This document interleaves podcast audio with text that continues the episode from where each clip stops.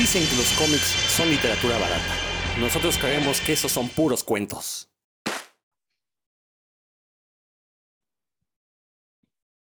Sean bienvenidos una vez más al mejor podcast sobre cómics y cultura comiquera que hay en el internet, puros cuentos. Digo, eso del mejor, pues lo decimos nosotros porque lo hacemos, ¿no? Yo sé que a ustedes les van a gustar esos podcasts eh, donde les cuentan las historias, donde son muy complacientes. Aquí no lo somos, por eso digo que somos el mejor. Y si no somos el mejor, al menos somos el más diferente y el único donde no hay señoros hablando de cómics, porque eso sí me choca a nosotros, ahí puros este, sexistas, este, racistas, gente misógina que no lo acepta, que es lo peor, ¿no? O sea, les choca, les choca ver mujeres en los cómics, les choca ver mujeres en las películas, siempre se están quejando, pero cuando uno dice, oye, eres un misógino, ay, no, no, ¿cómo crees? No, pues no sean hipócritas, hombre.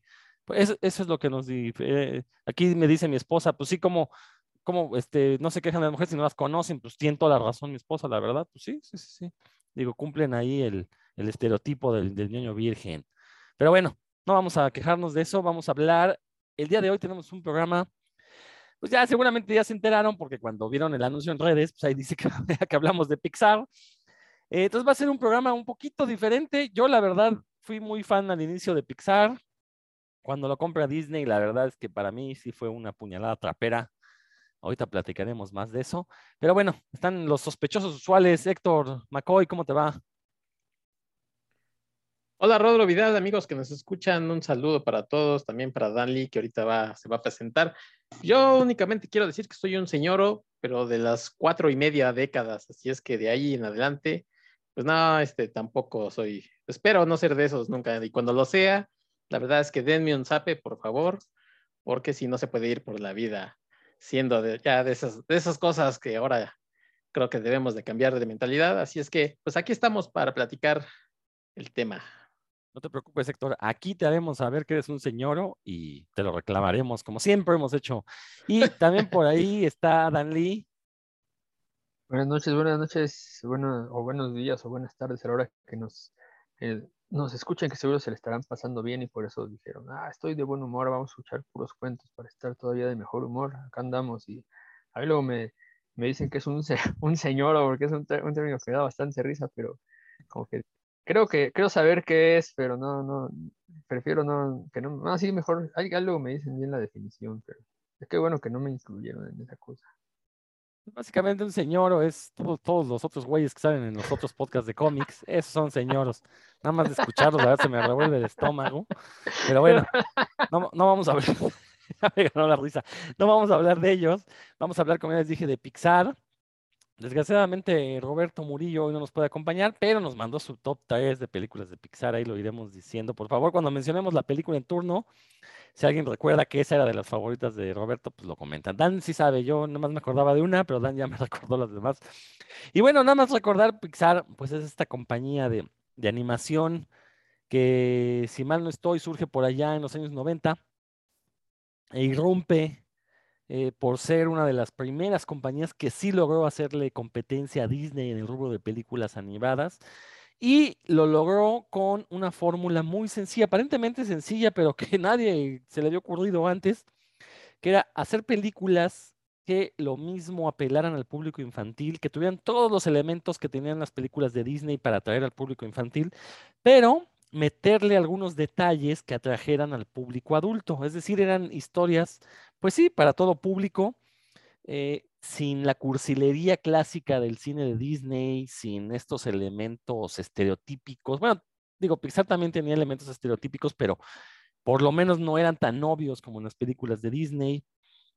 Eh, a mí lo que, por ejemplo, lo que me gustaba de, las películas de Pixar en un inicio era que no estaban estos eh, compinches del malvado estúpidos, ¿no? O sea, siempre en las películas de Disney el malvado tiene ahí a sus achichincles y son tarados. Entonces, pues nunca te puedes creer que, que, personajes así pongan en aprietos al héroe. Eso es lo que me choca a mí de la fórmula de Disney, ¿no? Eh, y bueno, creo que en un inicio este, Pixar no lo tenía. Ahorita que lleguemos al momento en que Disney compra a Pixar, entran algunos cambios entre ellos pues, la, meter la típica formulita Disney.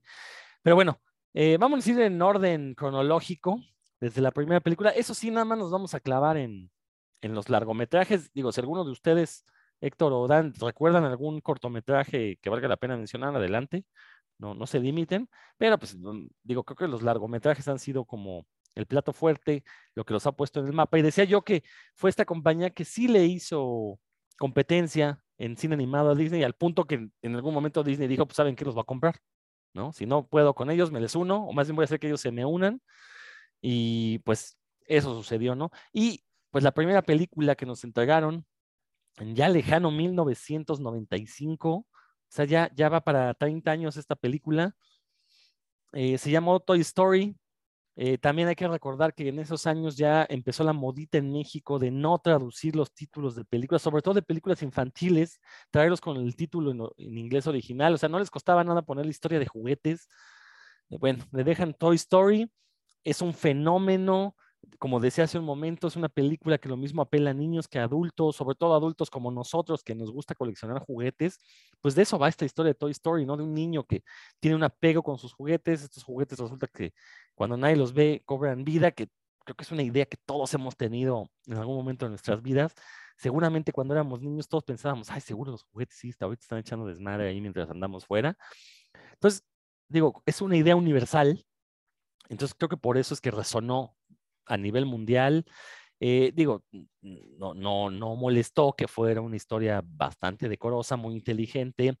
Insisto, no había estos personajes idiotas, sí había personajes atolondrados, como todos lo somos. O sea, no, nadie puede ser 100% inteligente. En algunas cosas vamos a ser un poquito más torpes y en otras no, quizás. Eh, y eso era, en ese momento era algo muy original, porque, insisto, comparándolas con las típicas películas de Disney, eh, rompían con ese molde, podías creer que de veras los personajes principales estaban en aprietos, eh, muchos de esos aprietos también ocasionados por ellos, por sus propias eh, pasiones. Y bueno, es, una película y es un clásico ya en toda regla. Creo que no existe un niño en la actualidad que no haya visto Toy Story o alguna de las secuelas al menos porque sí se convirtió en una franquicia brutal, al, al punto que ahorita en este momento uno va al súper y encuentra juguetes de Toy Story, ¿no? Díganme otra película infantil en la que uno vaya al, al, al súper y pueda conseguir juguetes fuera de la temporada de estreno, ¿no? Entonces, o sea, Toy Story fue un parteaguas en el cine infantil, en el cine de animación, eh, insisto, apuntalado por una buena historia y por lo que en ese momento, pues era una animación revolucionaria, la animación por computadora, eh, se veía, obviamente se veía muy moderna la película, eh, sí hizo ver obsoletas a todas las películas en animación 2D que surgieron todavía en esos años. Y bueno, fue tal la moda que al momento, bueno, al día de hoy todas las películas ya son hechas por computadora, ¿no? Ya, incluso aquellas que simulan ser 2D, en realidad están hechas por computadora. Pero ver, ¿quién alza la mano para, para echar su primer comentario? Héctor, te ganó, Dan, ni modo, Héctor. Eh, sí, perdón, Rodro, yo hace rato eh, quería comentar nada más rápidamente. Eh, no sé si es contradicción, pero nada más como historia. Pixar surge por ahí de, los 70 incluso trabajó en, era una división de Industrial Light Magic de, Lucas, que bueno, se dedicaba entre otras muchas cosas pues, a hacer animaciones, ¿no? Para anuncios y para películas, en fin. Eh, después se separa de, de Industrial Light Magic y los adquiere Apple. Entonces, a partir de ahí, de, trabajar con Steve Jobs, bueno, es como se empiezan a desarrollar entre varias eh, eh, subsidiarias ahí de, Apple, empiezan a trabajar y empiezan a tener también una, digamos, un convenio de trabajo con Disney, o sea, ya desde antes incluso del de, trabajo de Toy Story, en el que ya más o menos empezaban Disney, yo creo que a ver que estos cuates tenían algo de, talento y que les podían ayudar, y entonces incluso ya ellos eran los que distribuían las películas antes que los adquirieran. Entonces la adquisición en realmente solo, solo fue como un eh, convenio eh, legal, como para que estuvieran ellos ya trabajando ahí pero pues, se dice que son dos divisiones completamente diferentes, que Disney no se mete con Pixar para tomar decisiones, aunque claro, son parte de un consejo y demás, pero que Pixar, ellos tienen la última palabra sobre lo que se va a presentar, ¿no? Entonces, bueno, es lo que dicen, pero pues tampoco me consta lo contrario. Entonces, eh, bueno, pues ya aterrizando en Toy Story, sí tienes toda la razón. Era todo un acontecimiento, una película así hecha por computadora, porque habíamos visto animaciones por computadora que se veían como en los videojuegos de aquellos tiempos, que se veían pues, todavía como píxeles, ¿no? O, los cuadros en las figuras. Entonces, ver Toy Story, y además, no solamente era la animación, sino era la historia, porque pues, era una historia diferente, fue refrescante en su momento. Eh, como bien comentas, no tenían estos tropos así tan obvios del bueno y el malo. Eh, y tenían además este humor que yo también creo que, que es como un humor Pixar, ¿no? Que, que, a veces este, es medio pasadito ahí entre los personajes, ¿no? O sea, se llevan como, como nos llevamos nosotros, claro, sin, sin las vulgaridades que dice Dan, pero pues, nos llevamos así. O Roberto, bueno, ahorita no voy a hablar de Roberto, pero, pero sí era muy interesante ver este trabajo en, en esos eh, mediados de los 90, 1995 que salió Toy Story. Y la verdad es que pensar que, que a partir de, esa película se ha creado todo un, una, una empresa que se, que se dedica prácticamente cada año a sacar una película, la verdad es que es complicado, ¿no? Yo creo que ni siquiera, bueno, a lo mejor Marvel ahora, pero bueno, estamos hablando de otro tipo de, películas, pero como animación, pues Pixar solamente creo que ha cumplido con eso porque surgieron otros como DreamWorks o, otras compañías que le quisieron hacer como sombra, pero creo que no, no, no, les han llegado, aunque se han presentado cosas interesantes, pero Pixar es de las que ahí se mantiene prácticamente cada año presentando algo diferente. Fíjate que esto de que sacan una película cada año, eso es a partir de que los compra Disney, porque antes, si uno ve la, la, la, la cronología, o sea, Toy Story es del 95, luego sale Bichos hasta 98. Ajá. Toy Story 2 es de 99, bueno, ahí sí fue con un año, ¿no? Pero Monsters, que es la que sigue, es 2001, o sea, sí había como, como que le dedicaban más tiempo. Ahora, lo cierto es que no eran los mismos equipos, ¿no? Entonces, y siguen sin ser los mismos equipos. Pero pues también yo creo que, que, la tecnología ha avanzado y que ha permitido que, que, que las cosas se hagan más rápido. No, obviamente con el apoyo de Disney total, pues ya puedes contratar más gente, ¿no? Que es lo que ha ido sucediendo. pero también que se traba. Ándale, pero también por lo mismo de hacer una película al año, pues han entregado cosas como por ejemplo este Onward que nadie recuerda, este, The, Good, Dinosaur que nadie recuerda, este, Buscando a Dory que nadie recuerda. Yo sí la recuerdo, pero para mal. Exacto, ahorita que lleguemos a ella, ¿no? Y nada más rápidamente, no, tienes razón, Héctor, esto que dices, o sea, Pixar surge desde hace años, pero pues, es en el 95 cuando brinca la cultura pop, ¿no? O sea, eso me refería yo, sí, ya tiene muchos años de antes. Y nada más, lo de la compra de Disney, se supone que el acuerdo es que, o sea, Disney se volvió como su dueña, pero no se fusionaban. O sea, Pixar quedaba como una entidad independiente, como algo similar a lo que sucede con Lucasfilm, que sí, o sea, es, es de Disney, pero pues se supone que Disney no tiene injerencia, pero lo cierto es que sí, se ve un cambio brutal entre las películas en la época post-Disney a las anteriores. Y ahorita, lo vamos a ver ¿no? con las películas. Dan. Ah.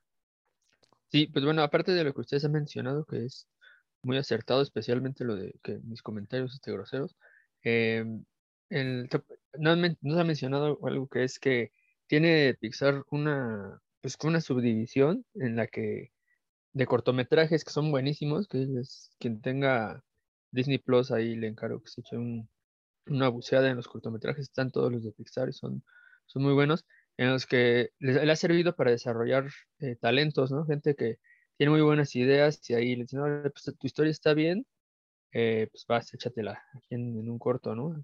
como para ver cómo ese, esa persona que aparentemente tiene mucho talento y buenas ideas, cómo se desarrolla ya, ya como director de un, de un proyecto pues ya de animación, ¿no? Y eso les ha servido, les ha dado buenos resultados también como semillero, como digamos, ahí son las fuerzas básicas, ¿no? Y de, de Pixar han ido saliendo algo de talento, algo de talentos.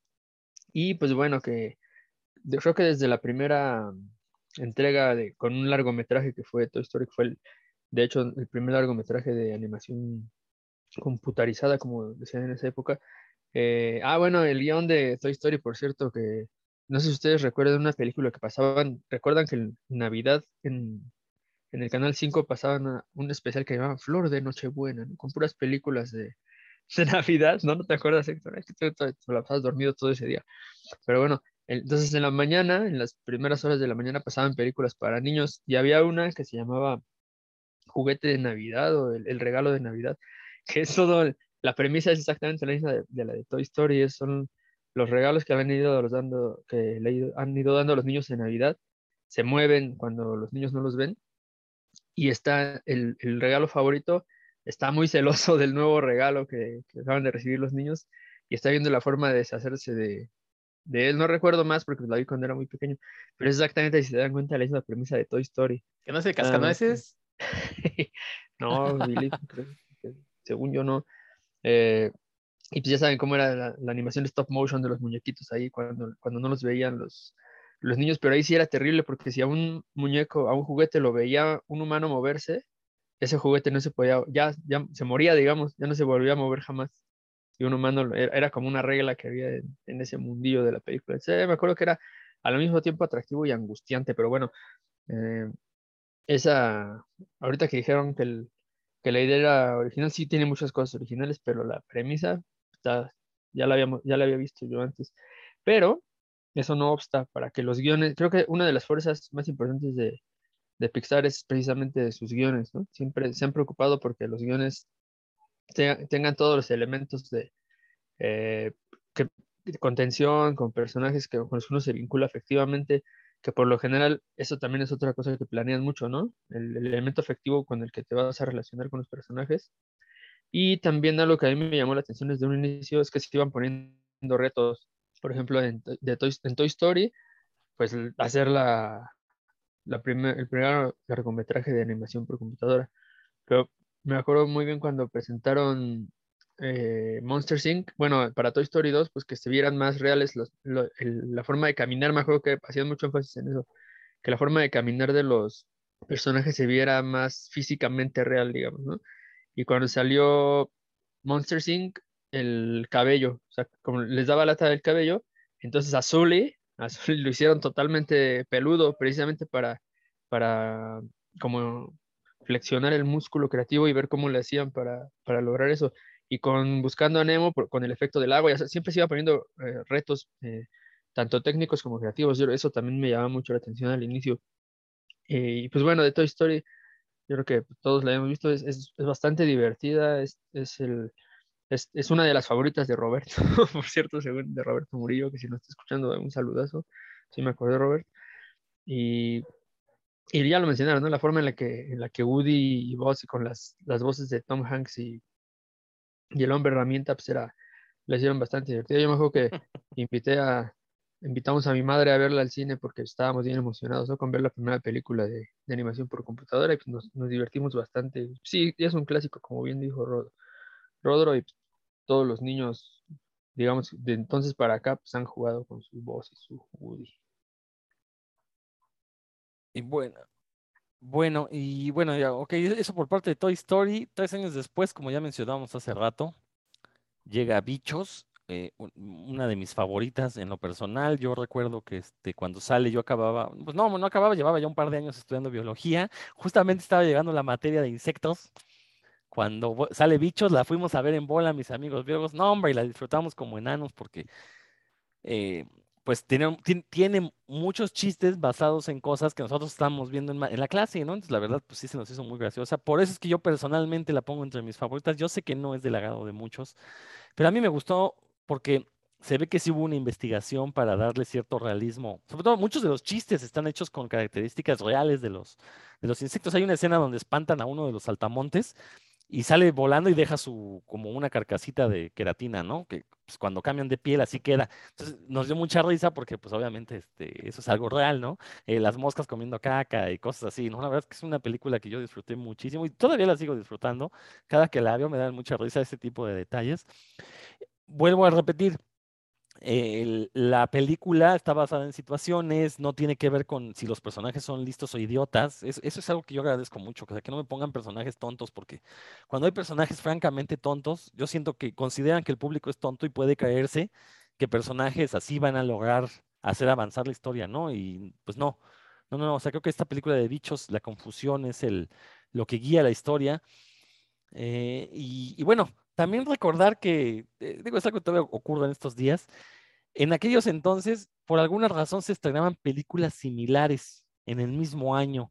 Yo no sé si era porque había chismes entre la industria y decían, ah, tal estudio va a ser una película de un asteroide que va a chocar contra la Tierra. Ah, pues vamos a hacer la nuestra, ¿no?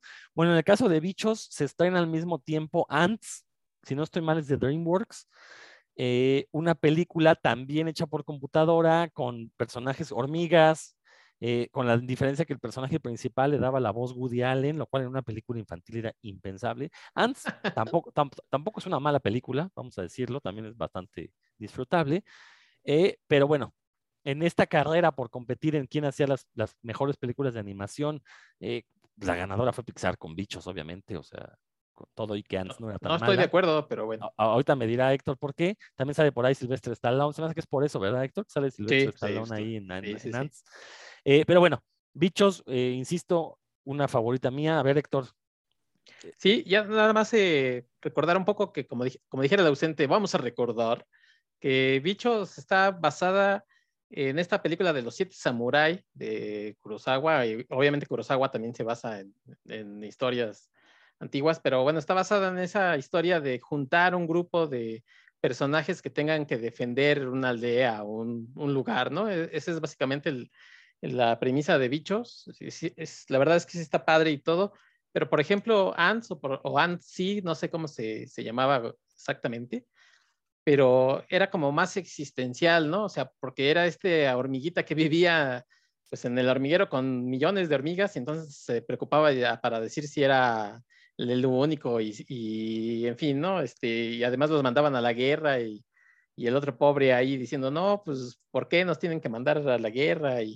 Yo, yo a mí particularmente me gusta más eh, Ants por, por este como mensaje existencial eh, que Bichos, ¿no? O sea, Bichos me entretiene, me divierte, pero pues sí le veo estas características de, los siete samurai que prefiero ir a ver los siete samurai. Bueno, sí, y aparte, tú prefieres a Woody Allen también, pues seguramente tiene que ver, ¿no? Digo, no, tiene me, me toca el corazón. Dan. Yo, sí, yo sí quiero mencionarles nada más que la mejor película de animación de insectos es Katy y la oruga, y pues bueno, ya. Todas las demás no le llegarán ni a las patitas de, de Katy, pero bueno, yo eh, quiero decir que Bichos es una película que jamás he podido ver completa por diferentes circunstancias, a veces porque eh, cuando ya por fin tenía el tiempo para, para verla, por fin algo me interrumpía. Pero que sí, es esta, la formación del grupo es, es la verdad la, mejor parte de la película, cuando se juntan ahí con los, los del circo y pues, se, se da cuenta que muchas de las habilidades que, que se veían muy, muy espectaculares en el show, pues no eran no eran tan efectivas en la, en la vida real. Y, pero, pero ya, ya, lo, ya lo exploraron ustedes más a, más a fondo. La primera parte es la que más me divierte en realidad, cuando, cuando se unen la, los siete insectos samuráis. Muy bien. Y luego en el 99 se estrena la primera secuela, Toy Story. A ver, sáquenme de una duda, porque yo recuerdo que en algún momento, no sé si alguien me dijo o lo leí, que la idea de Pixar era no hacer secuelas excepto Toy Story, porque pues era como la original, era el estandarte. Y obviamente llegó Disney y empezaron a hacer secuelas. No, no sé si ustedes tengan más información al respecto, Héctor. Sí, yo, yo recuerdo haber escuchado algo parecido y por eso eh, Los Increíbles no querían sacar segunda, porque decían, siempre vamos por, por originales, ¿no? excepción de, Toy Story, que sí tenemos como mucho más historias que contar, pero de ahí en fuera solo queremos hacer historias originales. Ya después, bueno, pues saldría Cars y Los Increíbles 2, ¿no? Pero sí, yo también recuerdo haber escuchado algo así de, nos vamos a ir siempre por historias originales. Sí, no, lo que no sé si era, como por parte del estudio directamente o si más bien se le dejaba libre albedrío a los directores, si ellos querían sacar secuelas o no, eso es lo que no tengo, no tengo muy claro, ¿no? Pero bueno, vendría entonces Toy Story 2, una secuela aceptable, digo, no está al nivel de la primera, no es mala tampoco, pero si uno le dan a elegir, bueno, no, este, creo que prefiero ver la 2 antes que la 4, otra vez la 4 ni la pude ver completa, me quedé dormido. Eh, entonces, este, pero bueno, este, una secuela decorosa que la verdad este, nos, nos, nos permitió atisbar más en este mundo de los juguetes. Eh, insisto, ¿no? Para uno que es coleccionista de juguetes. en esta segunda es donde sale el gordo este. ah, sí, el pollo. El, señor Pollo. El señor Pollo. Le mandamos saludos aquí. Lástima que no está en la mole, sin modo. Este. es donde sale. Perdón, Dan, adelante. Ese personaje se parece a un montón de, de la banda ñoña.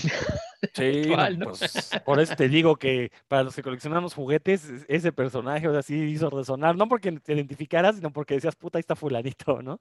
Héctor, ¿qué ibas a comentar? Eh, que es que en esta Toy Story 2 es cuando hacen la referencia a, Star Wars y Ajá. ¿no? el Imperio contraataca de Yo soy tu padre, ¿no? Muy padre esa escena. Eh, sí, creo que es de las escenas más, más este, disfrutables, muy, muy grasosa, porque aparte está muy bien contada, Sí. eh, se, se siente orgánica, te das cuenta de que se están pitorreando, que es un homenaje, o sea, no, no es este, meter la escena por meterla, ¿no? To- todo te lleva hacia eso, y, y de hecho, te, te lo imaginas, ah, estaría padrísimo que salieran con esto, ¿no? Y salen con eso, la verdad es que es una, eh, una buena película, pero con todo, de las tres primeras, creo que sí es la, la, la, pues, la que pondremos en tercer lugar, ¿no? O sea, de, de calidad. No sé si estén de acuerdo conmigo. Sí, sí, sí. No, a mí sí me gusta no. más que la 1, la verdad. ¿Te gusta más que la uno? Ah, ok, Sí, está sí, bien, sí. está bien. Está Se vale, bien. se vale. Me gusta mucho los, los dos personajes y está muchos chistes también ahí. Me divierte mucho. Muy bien. Y bueno, la que sigue es Monsters Inc., una película que la verdad también es bastante, bastante disfrutable.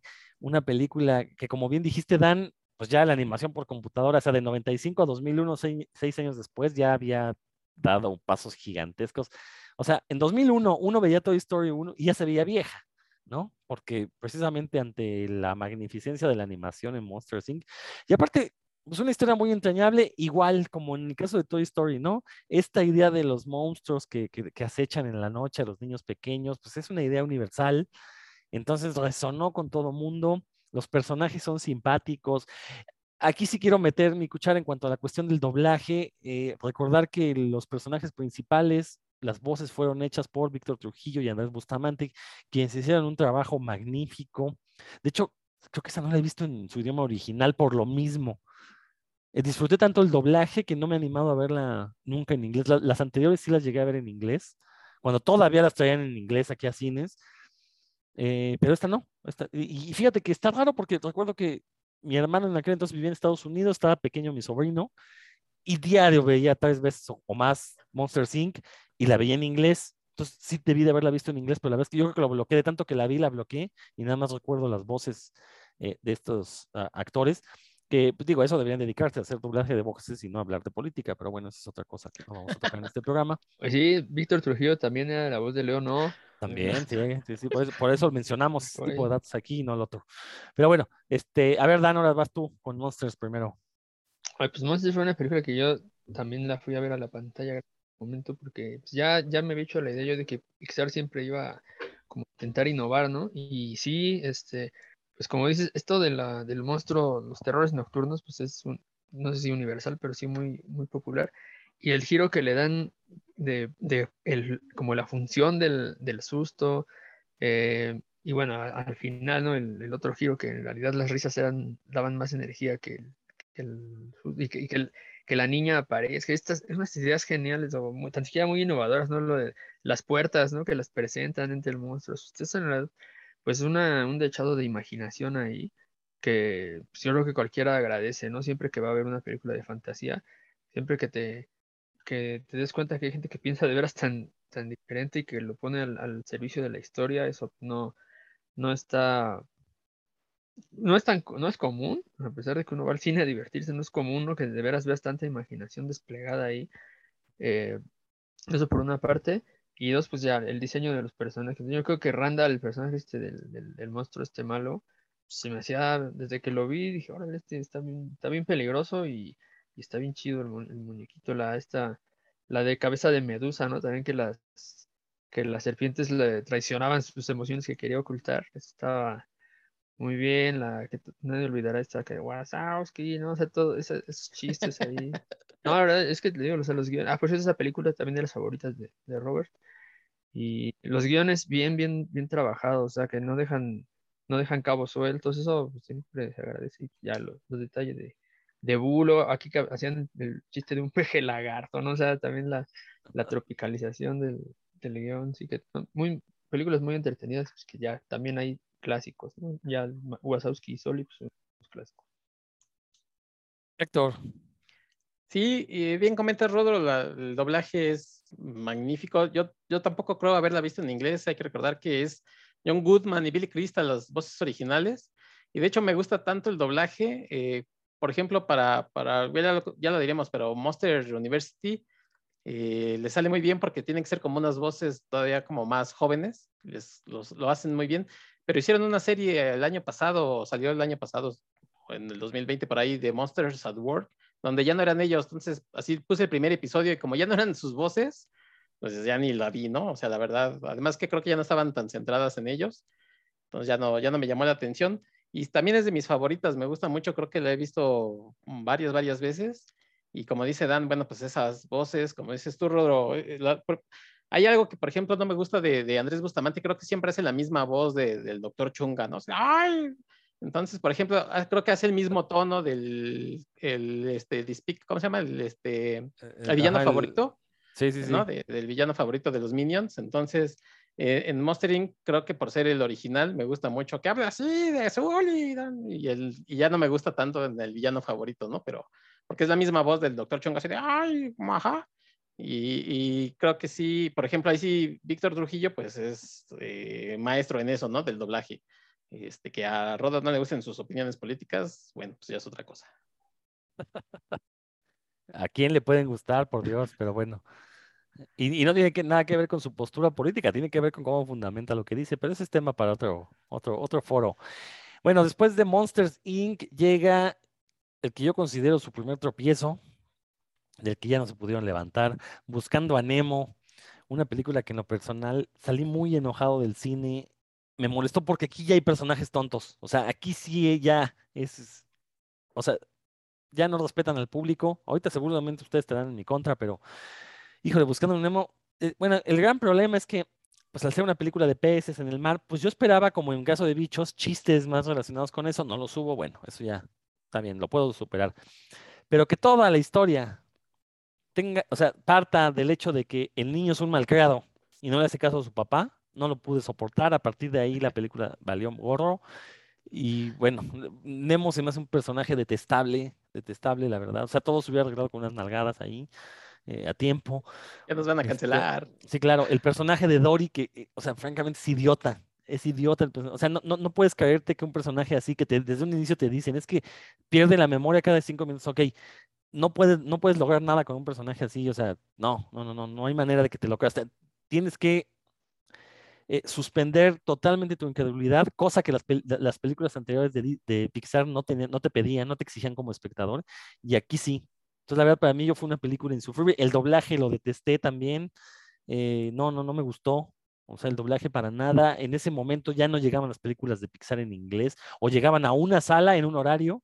Eh, si mal no estoy, a veces llegan al World Trade Center o a Santa Fe en inglés en horarios nocturnos, pero bueno, para cachar la función. Entonces, la verdad es que eh, sí, yo buscando a Nemo la detesté, o sea, fue, fue algo, me hizo sufrir, la verdad. Héctor. No, bueno, pues la verdad es que Nemo también es de mis favoritas en el top 5, debe ser como las 5 más o menos de, de estas veintitantas películas de Pixar. Yo creo que sí tiene muchos chistes de, de, peces y de cosas relacionadas, como por ejemplo que Dory pues sea un pez. Los peces, eh, hay estudios que, que, demuestran que tienen una, una memoria muy corta, ¿no? Eh, entonces, pues Dory es ese tipo de, pescado que, al contrario de los demás que pueden eh, retener cosas y platicar y demás, pues es Dory es el, es el ejemplo de ese Pero ¿por qué Dory sí y los demás no? A ver. Ah, Rodo es película, hombre. No, es lo que te digo, es un personaje idiota. es mi punto, pues. No, no, no, no, no, no. Además, eh, en el punto exacto se, se acuerda de, de, que es en, en Melbourne, en Australia, y, y, por ejemplo, lo de, lo de, las tortugas, ¿no? Es muy padre, suave chico, suave, es muy padre, o el tiburoncín mujaja, eh, o sea, tiene, la verdad es que escenas que me encantan y, y es de mis favoritas Nemo. Ah, y nada más conste que no, que no he llegado al punto de que es pre-Disney, ¿eh? o sea, que no, para que luego no digas, ay, es que el Disney les trajo todo eso. Entonces, si esa es tu queja, bueno, pues tienes la mitad ya perdida de, de, de, de esa este, creencia que tienes, Rodro. Digo, hay que recordar que para esas alturas eh, Disney ya estaba metida en Pixar, todavía no ah, nos compraban, pero ya estaba, ya tenía Lo dije desde un principio, desde el 95, desde el 90, ya estaban por eso. pero cada vez se notaba más de que, y de hecho, antes de comprarla, tuvieron pleitos ahí precisamente por la injerencia de Disney. Y creo que aquí ya en Buscando a Nemo es donde se nota. Pero bueno, ahorita. A ver qué dice Dan. A ver qué dice Dan. Si, si no mal recuerdo, fue el, el primer Oscar que se llevaron por guion, ¿no? Por mejor guion. estaba nominada, eso sí, me acuerdo muy bien, pero no recuerdo si lo ganaron o no, porque pues, la ceremonia del Oscar es insufrible. ¿no? Para Seguro mí. sí, porque quien gane, o sea, si, si Pixar está nominada, gana independientemente de la calidad de las películas, ¿eh? Seguramente. Ah, mira, entonces, alta- es altamente probable, la verdad, yo nada más, a veces veo quién está nominado y hasta ahí me alcanza mi, mi attention span, no llega más, más allá. Como el de Pero bueno, este... Ah, con razón, ¿de qué estábamos hablando? Con razón me, me gustó tanto la de Finding Nori, pero bueno, ya, ya llegaremos a esa. Este, sí, bueno, a mí también el, el- hay cosas que me desesperan un poco de, sí, cuando la vi en el cine yo decía, ya, por favor, déjenme respirar tantito, estamos muy sumidos en el agua. Este, pero también sí tiene, tiene buenos detalles, al igual que, que Héctor, le encuentro también más virtudes que defectos. No, no la vi tan, tan mal como el buen Rodro, que sí le le resultó insoportable. Y también me acuerdo que en esa época yo estaba trabajando con niños en, en un curso de verano y los niños estaban, o sea, la adoraban, se aprendían así diálogos completos de, de la película para reproducirlos ahí en, nuestras clasecillas. Así que yo creo que Espérame, fue... Dan, yo, sí. yo no confiaría en el criterio de los niños, porque hay que recordar que nosotros de niños encumbramos cosas como Scooby-Doo, Mandibulín, los Picapiedra, que eran asquerosas, la verdad. O sea, uno las ve ahora y pues, no manches, sea, cómo veía. Eran asquerosas. Manotas el pulpo es la así es que cumbre Don Gato de- también. Ah, Manotas era otra cosa. genio. Manotas se, que- se cuece aparte, pero todas las que mencioné, bruja. digo, defender las, las, las de niños, ¿no? Porque no sé, las versiones modernas no las he visto, pero pues, el criterio de los niños no es muy confiable que digamos, Dan. me habría gustado terminar mi argumento, que es que quería decir que, que tenía, había tenido, desde mi punto de vista, más éxito con los niños que con los adultos, a comparación de otras, de Toy Story, ¿no? Que, que creo que estuvo parejo, pero aquí yo, yo lo que percibí fue que había tenido más éxito con los niños que con, que con los adultos, tal vez por los elementos que, que mencionaste antes, pero sí, bueno, el criterio de los niños, a veces, a veces se puede confiar en ellos y a veces no tanto. Yo, sin, sin que los niños me guiaran, jamás habría llegado a Gravity Falls, por ejemplo, ¿no? Y sí, afortunadamente sí llegué a él. Pero bueno, es otro, es otro tema. Perfecto. Si no hay nada más que decir de esa cosa hor- horrenda, vámonos a la que sigue, que es, la que sigue es una obra maestra, así, o sea, de las mejores películas de superhéroes de toda la historia. Me refiero a Los Increíbles, también favorita de Roberto Murillo, creo que esa la puso en primer lugar, Los Increíbles. Eh, Brad Bird hizo, la verdad, hizo magia con, con esta película, nos entrega una carta de amor a los superhéroes, como ya no podemos ver. De hecho, hace mucha falta ahorita una película de ese estilo donde pongan a superhéroes a hacer cosas heroicas, donde les den profundidad. Eh, una película que tiene influencias de, los lugares más insospechados, o sea, tiene influencias de Watchmen, tiene influencias de Dark Knight Returns, de estos cómics supuestamente para adultos y que volvieron más maduro. Y Brad Beard hace una historia perfecta que un niño puede disfrutar y que los fanáticos de cómics obviamente también. Digo, si alguien es fanático de los superhéroes y no le gustan los increíbles, pues algo está mal ahí, ¿no? Algo está sucediendo. No voy a decir más porque quiero escuchar a Héctor y a Dan. A ver, Dan.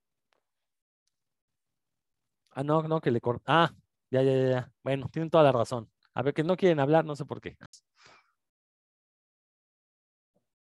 Bueno, ahí hubo una pequeña pausita porque el Zoom se nos acabó. Ah, estamos en una cuenta gratuita. De hecho, si alguien gusta cooperar con una cuenta pagada para que podamos hacer un círculo de estudios de Kaiju, se los voy a agradecer. La idea es ver películas de Kaiju y discutirlas, obviamente a distancia, porque resulta que hay mucho interés en personas que no viven en la Ciudad de México. Estaría padre que todos pudieran participar. Entonces, si alguien quiere ahí cooperarse con una cuenta pagada, pues se lo agradeceré. Pero bueno, estábamos hablando de los increíbles. Ahora sí, Héctor, te cedo la palabra, por favor. Bueno, pues yo voy a hacer aquí la nota de discordante porque me gustan Los Increíbles, pero no la pongo para nada entre, como decía yo hace rato, mi top 5. O sea, no es de las películas de, de Pixar que yo diga, ah, la quiero ver. De hecho, probablemente la he visto dos o tres veces a lo mucho. Y, y Qué vergüenza, algún- ¿eh? La verdad, qué vergüenza, Héctor.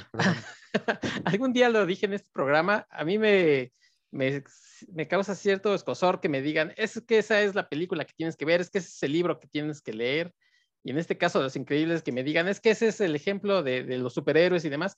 Yo siempre pienso, pues sí, pero para, para ver cosas de, de los Cuatro Fantásticos o este, pues me voy a los orígenes, ¿no? O sea, de todas las películas que de todas las fuentes de las que bebe Los Increíbles, pues este, pues entonces mejor voy ahí. O sea, si es una buena película, si es muy redonda en los temas eh, que toca, pero que me digan, es que es la mejor película, por ejemplo, de los Cuatro Fantásticos que se ha hecho, pues, pues me molesta porque no son los cuatro fantásticos. Entonces, eh, eh, me, me, gana más la molestia a, a, decir que sí, efectivamente es la mejor película pero desde luego no le voy a quitar ningún mérito de, de, que es muy buena película. Me gusta mucho, por ejemplo, el tropo del villano, ¿no? Creo que, que no se había visto ese tropo del, del, villano de, este, de síndrome, en el que, bueno, pues quiere ser el psychic y, y, y, y después creo que lo, eh, se, se ridiculiza un poco en otras películas, ¿no? Bueno, por ejemplo, se vio un poco con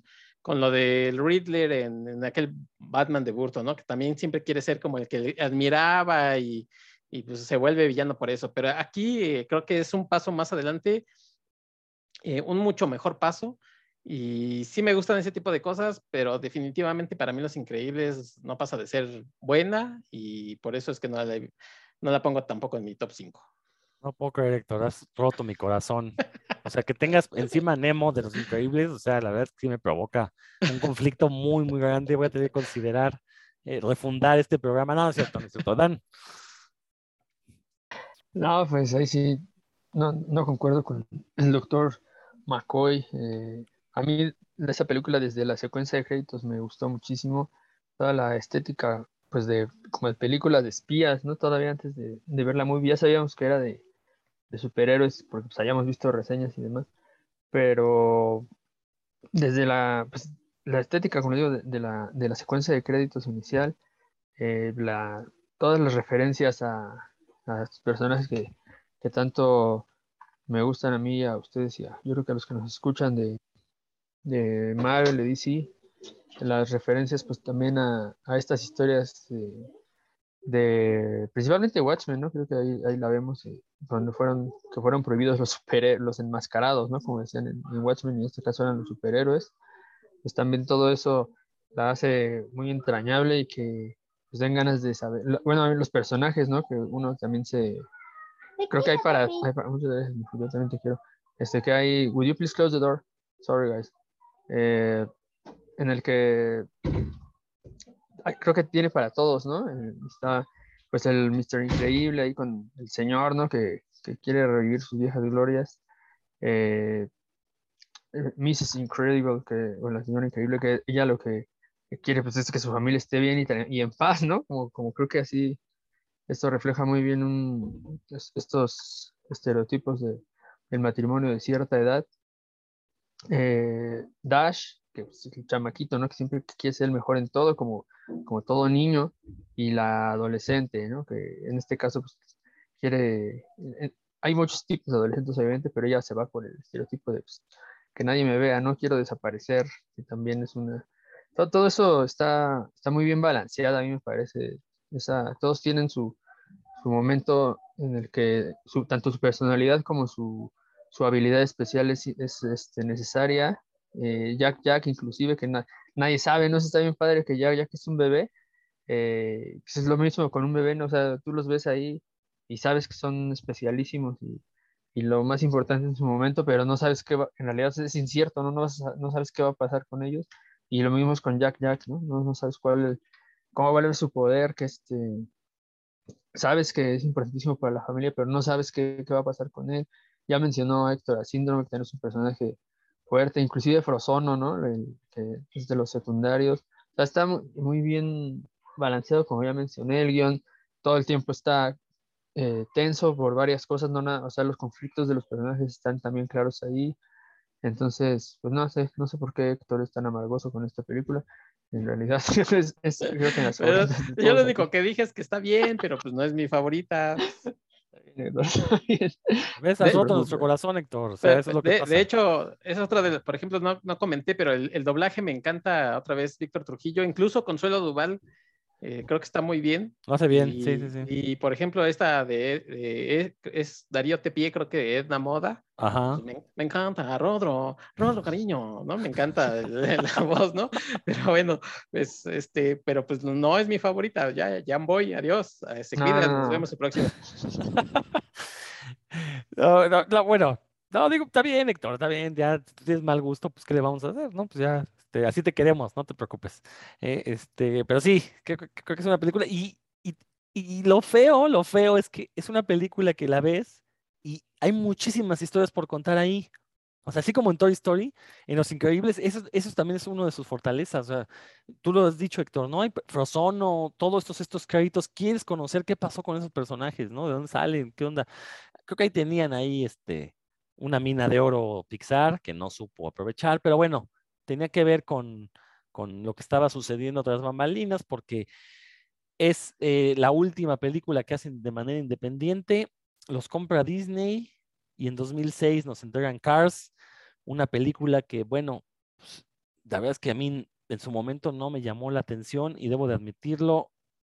Creo que la, la vi a pedazos, en, en, esa década quizás la haya visto a pedazos, no me acuerdo, pero la acabo de ver hace apenas unos meses porque mi hija por alguna razón vio un dibujo de Rayo McQueen y dijo, ah, Rayo McQueen, ¿qué es eso? Le dijimos, es una película, quiero verla, se la pusimos, tampoco la vi completa, pero ya dije, a ver, vamos a ver de qué va Cars, por qué le hicieron dos secuelas, porque es una de las franquicias populares. Y pues la película está chispita, no es mala, pero sí se ve que ya está ahí más la mano de Disney, así diciendo, o sea, ya son míos, eh, sí son independientes, pero quiero más personajes para vender juguetitos, quiero vender este, eh, quiero personajes que, que, que, que que recuerden a los personajes típicos de Disney. Ya están, aquí sí hay personajes francamente tontos. Está el caso de este cuate Mate, que la verdad, no, pues sí, es tonto nomás. Digo, es tonto noble, como todos los personajes tontos de Disney. Pero bueno, es a partir de Cars, que ya es la primera película bajo el manto total de Disney.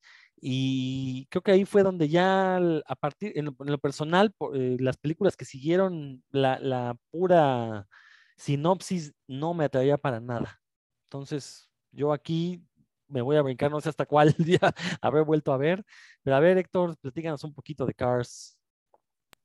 No, le cedo mi palabra a, Dan porque yo Cars no, no la he visto ni me llama la ah, atención. Entonces, Dan, Dan. Sí, pues Cars, yo, lo único que me, que me, llama la atención de Cars es el, la estética de la ciudad, del pueblito ese donde está, que es como de la época del rock and roll. Me parece que está bien, bien recreada. Los autos de época de, de ahí. Pero también, igual, al igual que Rodro, es una película que nunca he visto completa, no me ha interesado en realidad. Y, y una, un comentario, ahorita dijiste que Mate es, el, que es un personaje tonto, pues me enteré por ahí que en el doblaje español de España, Mate es mexicano. No me extraña, pero bueno, está bien, pues. Pero bueno, fíjense, eso dice mucho, ¿no? El hecho de que no la hayamos visto, dice mucho de la película. A mí, cuando, o sea, cuando la anunciaron, eh, no se me antojó ir a verla. Dije, no, no, como que no va para mí. Y, creo que vi el corto y sí se me hizo muy, muy para niños. Y de hecho, ya ahora que la vi con mi hija, sí, sí es una película totalmente para niños. Los chistes son muy infantiles. No digo que sean malos por eso. Simplemente no tienen la picardía que tuvieron las películas anteriores, ¿no? Que se apelaban a públicos mayores y como que Cars ya dijeron, vámonos directo a niños y a vender juguetitos, porque también Cars es de esas franquicias que uno va ahorita al súper y encuentra juguetes, ¿no? Ah, le ha ayudado que la última pues, salió hace algunos años, no tiene mucho, pero todavía encuentras muchísimo este, mercancía de Cars, ¿no? Entonces, lo cual es bueno porque mi hija me ha pedido y afortunadamente la he encontrado. Pero bueno, eh, después de Cars viene Ratatouille, yo no la vi tampoco, no se me antojó en ningún momento. A ver si ustedes la vieron, platíquenmela un poquito porque no, no he visto nada de, de Ratatouille, Lector. Eh, bueno, sí, Ratatouille es probablemente mi película favorita de Pixar me encanta eh, ese mensaje de que cualquiera puede hacer lo que se proponga, aunque sea una rata, ¿no? Este, aunque sea una rata haciendo tu comida. Sí, aunque sea una rata haciendo tu comida. Y bueno, esa parte, ese, esos, ese discurso que dice Antonego sobre, sobre los críticos, eh, me encanta también. Eh, me, me, gusta mucho en general la película, la ambientación en Francia. Y bueno, por ejemplo, del doblaje, me gusta, es uno de esos doblajes, eh, de los últimos doblajes que hizo, por ejemplo, Jorge Arbizu y aparece como, como el cocinero, el, que es el, el, encargado de este restaurante. Y bueno, pues ahí, ahí sí no les puedo hacer las voces de, ni de la rata más que cuando decía Linguini. Eh, pero bueno, ahí sí, Rodro, sí, te la yo sí te la recomiendo este, que la veas eh, con ojo crítico. Y a lo mejor el final no te va a gustar porque porque le, lanza una pullita a los críticos eh, eh, de, cualquier tipo, ¿eh? Así es que a mí les digo, probablemente sea mi película favorita de Pixar hasta el momento. Muy bien, Dan.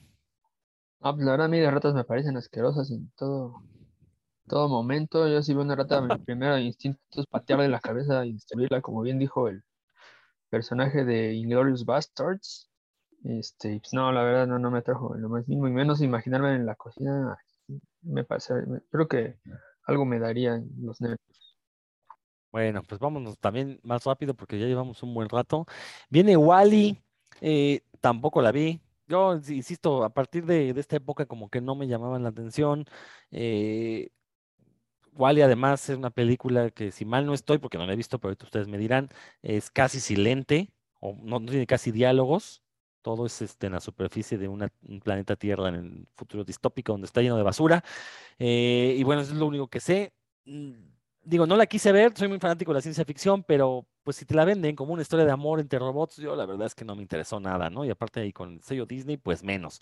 Dan, parece que sé que tú tampoco la has visto, por lo que No, comentas. sí, no, yo sí, yo sí la Ah, vi.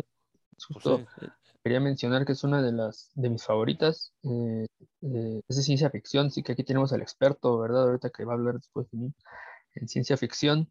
Eh, los primeros minutos sí son sin diálogo, los primeros, no sé, 10, 12, no sé cuántos minutos, son muchos minutos sin diálogo en los que Wally, o sea, ves la, la rutina de, de este robot.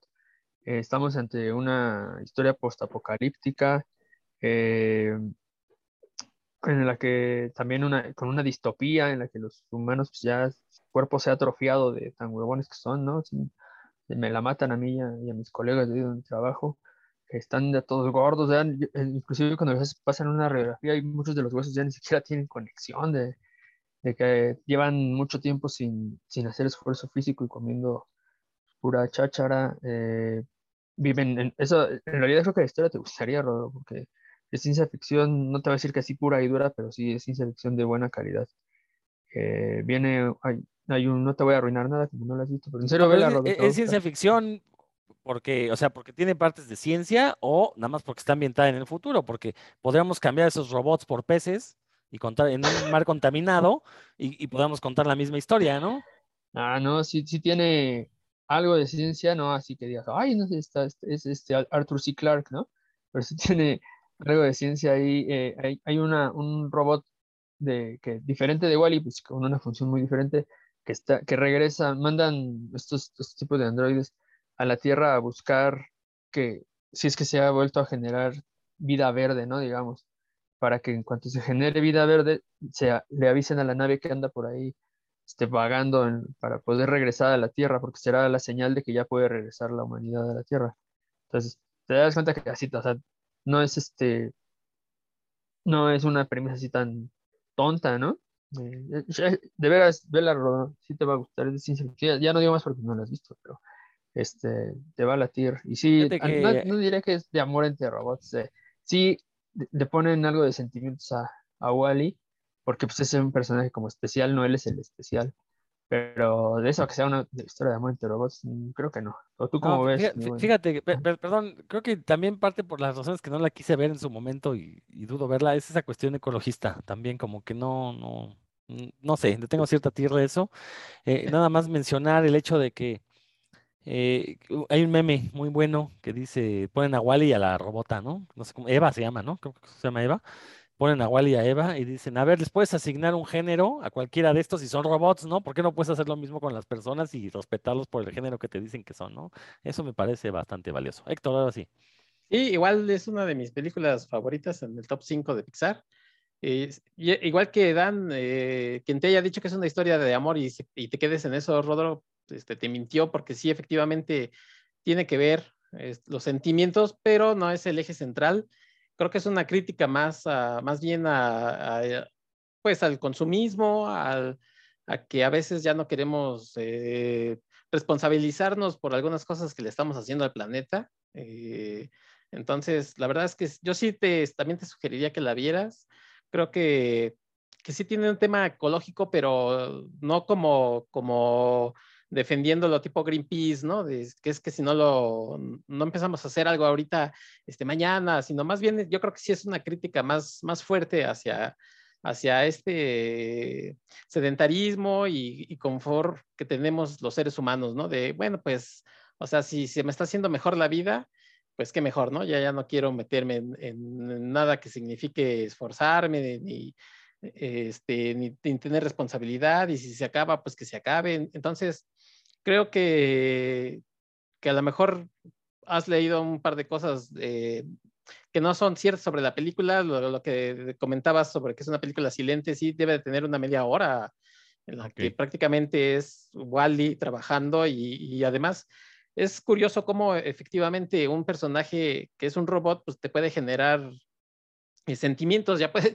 si tú lo ves y bueno, lo odias, pues obviamente ese es un sentimiento, pero yo creo que, que puede generar, entre la gente que lo ha visto, yo creo que puede generar hasta empatía, ¿no? Siendo un robot, y yo creo que ahí está el mérito de, Pixar, ¿no? Que, que, los personajes a los que eh, ha generado en todo este tiempo les da una personalidad muy específica que traspasa este, la pantalla y eso es muy importante en lo de Pixar, que yo creo que no hay personaje, incluso en los de Cars, eh, yo conozco gente que dice, sí, Cars, este carrito del Rayo McQueen tiene tales características, o este personaje mate, ¿no? Tiene tales características, y eso sí me parece eh, muy, muy importante de resaltar lo que el trabajo de Pixar, a diferencia de, de otras compañías, creo que sí sabe muy bien influir, eh, darle al personaje características que puedan llegarle a la gente. Y igual, igual y siendo un robot que solamente se dedica a limpiar y a compactar basura, este, transmite mucho más que, que otros personajes, incluso de acción real. Bueno, no, pero lo que pasa es que eso es característica de Disney, por lo menos a sus personajes principales, siempre les da estas características que los hacen empatizar. Digo, pues, de alguna manera tienen que ser los que vendan muñequitos. Entonces, digo, no me parece, a lo que voy es que en las primeras películas de Pixar, cada uno de los personajes tenían estas características y todos te caían bien. Ya lo dijimos con Monsters, Toy Story y Los Increíbles, ¿no? Pero en el caso de Wally, pues todo el mundo se va por Wally, por Eva creo que no hay más personajes, miren, no sé si salgan más en la película, pero están los gordos estos en la nave, ¿no? Y el robot este que me dijeron, ¿no? Los, que hacen este podcast ahí en el este, Los señoros. Pero bueno, o sea, digo, que un personaje sea empático y, trascienda, pues, pues sí, usualmente de eso viven las películas infantiles, ¿no? De, hecho, aquellas películas infantiles que no han trascendido es precisamente porque no lograban hacer esto con un personaje, pero Disney es, pues es su especialidad, ¿no? Eso sí hay que, mencionar. Pero bueno, no creo ver Wally, la verdad, este, por ejemplo, puedo, de sus recomendaciones, te puedo decir, Dan, ya leí White Knight de Batman, está muy buena, la verdad. Gracias por la recomendación, pero Wally no creo verla, la verdad. Le soy ya la verás, ya la verás. Ahora le voy a hablar a, Libertad que, te la ponga, que te amarre. Eso sí, la voy a tener que ver. Y bueno, después de Wally viene Up, otra que no he visto completa. Lo poco que vi no me gustó, se me hizo una película, una cursilería, que aparte de repente como que, digo, no, eso no lo digo como defecto, Ahora, el, que yo diga que no me gusta no quiere decir que yo diga que sean malas, ¿eh? Simplemente a mí no me gustaron por... a, mí me a mí me acribillaron por eso, pero bueno. ¿Eh? ¿Cómo, cómo, cómo? A mí me acribillaron por eso, por decir que no me gusta. Pero esos increíbles, por Dios, Héctor. Es que no es cualquier película, eso es increíble. este, no, en el caso de Op, me acuerdo que en un viaje en carretera la empecé a ver eh, no, no, en ningún momento empaticé con los personajes, no me cayó bien ni el viejito, no me cayó bien el niño. De repente da un giro muy brusco, se van a la selva, salen perros que hablan, bueno, es que me dormí un rato, entonces de repente despierto y veo que hay perros que hablan, un pajarote ahí todo raro. Ah, no supe, no me quedaron ganas de verla, así que si a ustedes les gusta, Dan, a ver tú primero. Mira, mi opinión es que si viste los primeros cinco minutos de la película, pues ya viste lo mejor. Ahí el, el arranque de Up, la película no es mala, ¿eh? está, está divertida y sí sale todo eso que mencionas. A veces cuando aparece uno se saca de onda, pues es de qué película estaba viendo, pero luego ya se justifica al final. Pero lo mejor, lo mejor es la secuencia inicial donde, donde conoces la relación que tiene el viejito cuando, desde cuando lo conocemos de viejito, ¿no? Pero luego ya aparece por medio de las fotos. En esta secuencia que es sin diálogos, bueno, con muy pocos diálogos, desde que era niño y conoce a, esta niña que rara, llamémoslo siento comillas rara, que le gustaba la aventura y que quería ser piloto y la relación que establecen, los sueños que tienen, ¿no? Y cómo se rompen esos sueños y cómo se va, la relación se va, ellos, la relación jamás se rompe, ¿no? Ellos siempre mantienen este vínculo fuerte hasta que pues el, señor cuyo nombre no recuerdo se, se queda solo. Es, es lo mejor, esa, esa parte de la película sin duda es lo mejor y creo que inclusive si ves nada más eso y lo, ella la paras y ya te vas a a dormir y le pasas a los créditos, ya no te pierdes. O sea, sí te pierdes de algo porque la historia no está Es, mal. es lo que se me hizo mejor. cursi, precisamente esos cinco A ver, primeros minutos. definamos ya. cursi, definamos cursi. Pues hay una historia toda este, previsible de sí, se conocen desde niños y duran hasta viejitos. Pues es así de ya, güey, no. Pero no es lugar comunesco. es- Lo cursi viene de lo lugar. Y aquí no está Lo, lo- cursi viene de querer pasar, a- que- querer hacer pasar algo por eh, refinado, pero termina convirtiéndose en algo ridículo. Y eso por eso me parece cursi esos cinco minutos, la verdad. No, Quieren no, no, imitar lo refinado, o sea, una historia de amor profunda y te ponen esta historia de telenovela, pues no, eso, por eso digo que es cursi. Pero bueno, Es válido, es válido. ¿Algo Bajo más, Dan? definición es válido. No, nada más. ¿no? Creo que sí Perfecto. Está. Ahora, insisto, no creo que sea malo, si les gusta Op, está perfecto. Simplemente conmigo, yo vi esos cinco minutos y con eso bastó. Dije, no, ya no la voy a ver. Y me dormí luego, aparte. Héctor, No, yo estoy de acuerdo con Dan. eh, lo mejor de Opus deben de ser esos 5 o 10 minutos, no sé. Y sí, después da un giro medio extraño, pero en, en general creo que es una buena película. No es, no es de mis favoritas, a excepción de ese inicio que, que bueno, pues eh, yo también, como yo sí tengo sentimientos, eh, amigos que nos escuchan, si usted necesita un hombre de hojalata para su representación del Mago de Oz, bueno, pues Rodro creo que está disponible. Entonces, pónganse en contacto con él y yo estoy seguro que siguiendo el camino amarillo, a lo mejor después tendremos un Rodro que le guste Op. yo, yo nada más voy a decir, Héctor, a ti no te gustaron los increíbles, ¿eh? Entonces, a ver, no tienes pretexto. O sea, no hay, no hay por dónde. Sale pues Up. Después, a ver, ¿vieron? Ah, bueno, ven, luego viene Toy Story 3, una película que, insisto, a los que coleccionamos muñecos, pues sí nos sacó una lágrima, sí nos, Sí. nos hizo vernos ahí, eh, este, este apego que le tenemos a nuestros, a nuestros juguetes.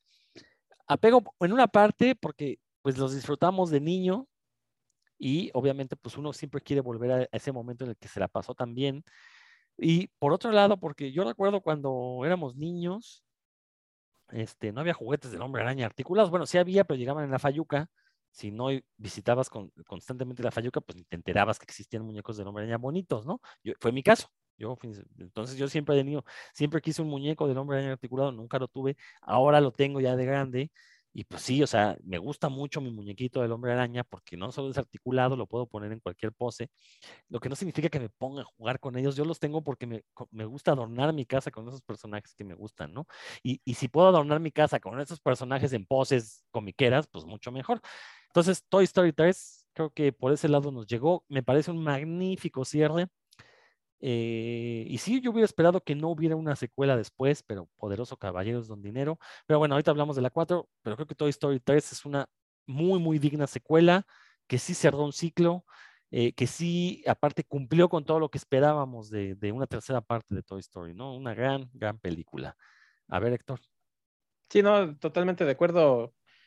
Es, eh, de hecho, eh, si, si decíamos que entre la 1 y la 2, bueno, pues podríamos hablar de cuál nos gusta más. Creo que la tercera, ahí sí no creo que haya nadie que no le guste, ¿no? Digo, eh, a lo mejor sí habrá quien no le guste, pero creo que sí es, eh, como dices tú, esa parte sensible en la que al final ya se nos destruyen los muñecos.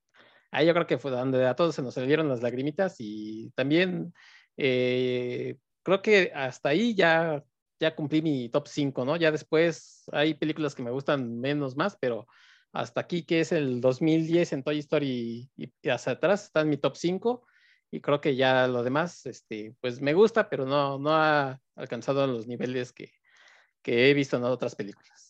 No, y este personaje de Lotso, el villano este oso rosado, la verdad es un gran, gran villano, que aparte es un personaje que resuena con nosotros porque lo hemos visto en la escena comiquera, estos, y seguramente alguien lo relacionará conmigo, con todo lo que he dicho, pero en la escena comiquera, pues luego, luego salieron los memes relacionándolo con estos autores añejos que precisamente viven en el pasado, que son incapaces de entender que ya los tiempos han cambiado.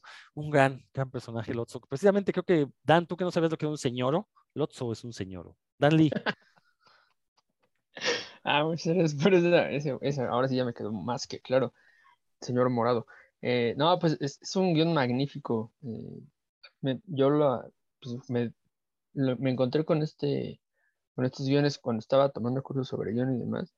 Y la verdad, eh, pues son de esos guiones que tienen de todo, ¿no? Y principalmente la, este elemento de tensión que desde un, de un inicio no te suelta. Y, y al- la, bueno, a mí coincidió cuando yo la vi en el cine con que un sobrino al que pues, yo vi crecer estaba justo pues ya dejando sus juguetes eh, pensando en, en otras cosas y nada, pues sí, así fue. De- desde el inicio ya estaba yo ahí con el nudo en la garganta, ¿no? Desde ahí me, me, me tomó por el cuello la, la historia, ya no me soltó.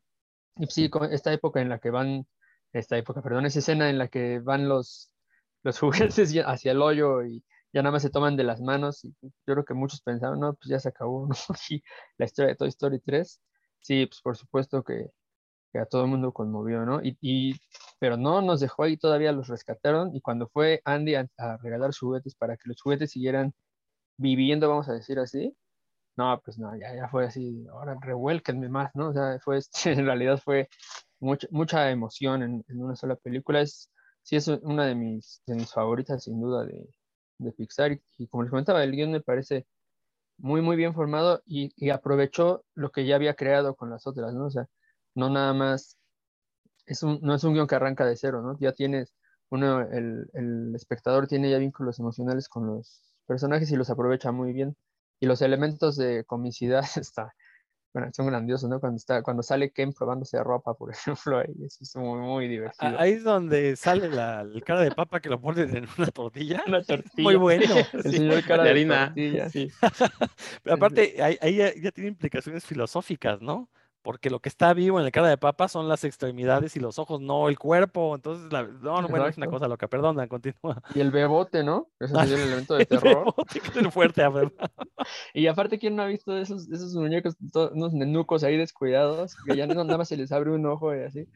Este, entonces, sí, en realidad, no sé, como les comentaba, un, un guion muy, muy bien, muy redondeado, que tiene mucha profundidad también y que pues, apela de forma efectiva, creo, al, al lado emocional. ¿no? Yo creo que tal vez sea mi, favorita de toda la historia de Pixar.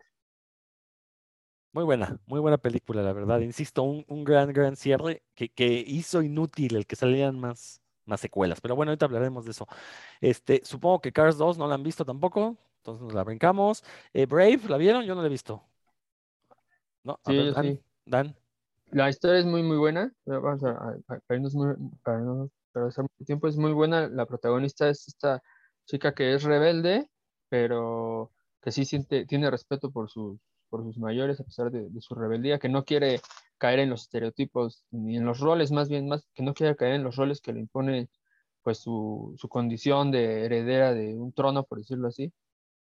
Y eso la, la lleva pues, a meterse en problemas que, que lo resuelve con- generando nuevas habilidades y no tanto con base en la magia, este, aunque hay un elemento mágico ahí que, que ella tiene que, que enfrentar, pero sí está muy divertida y la ambientación en esta, en las Highlands, Escocia, también lo hace muy divertido. Ella, a- sus hermanitos son un desgarriate, eh, eh, los, sus pretendientes, son es chistosísimo cuando aparecen los pretendientes de, de, de Mira, ¿cómo, se- cómo se me Mérida, olvidó el nombre? Mérida. De, de Mérida. Este, es una película que a mí me gustó mucho por el aspecto de mágico y por cómo retratan a la, a la protagonista como una persona pues, de carácter fuerte, pero no desbocado.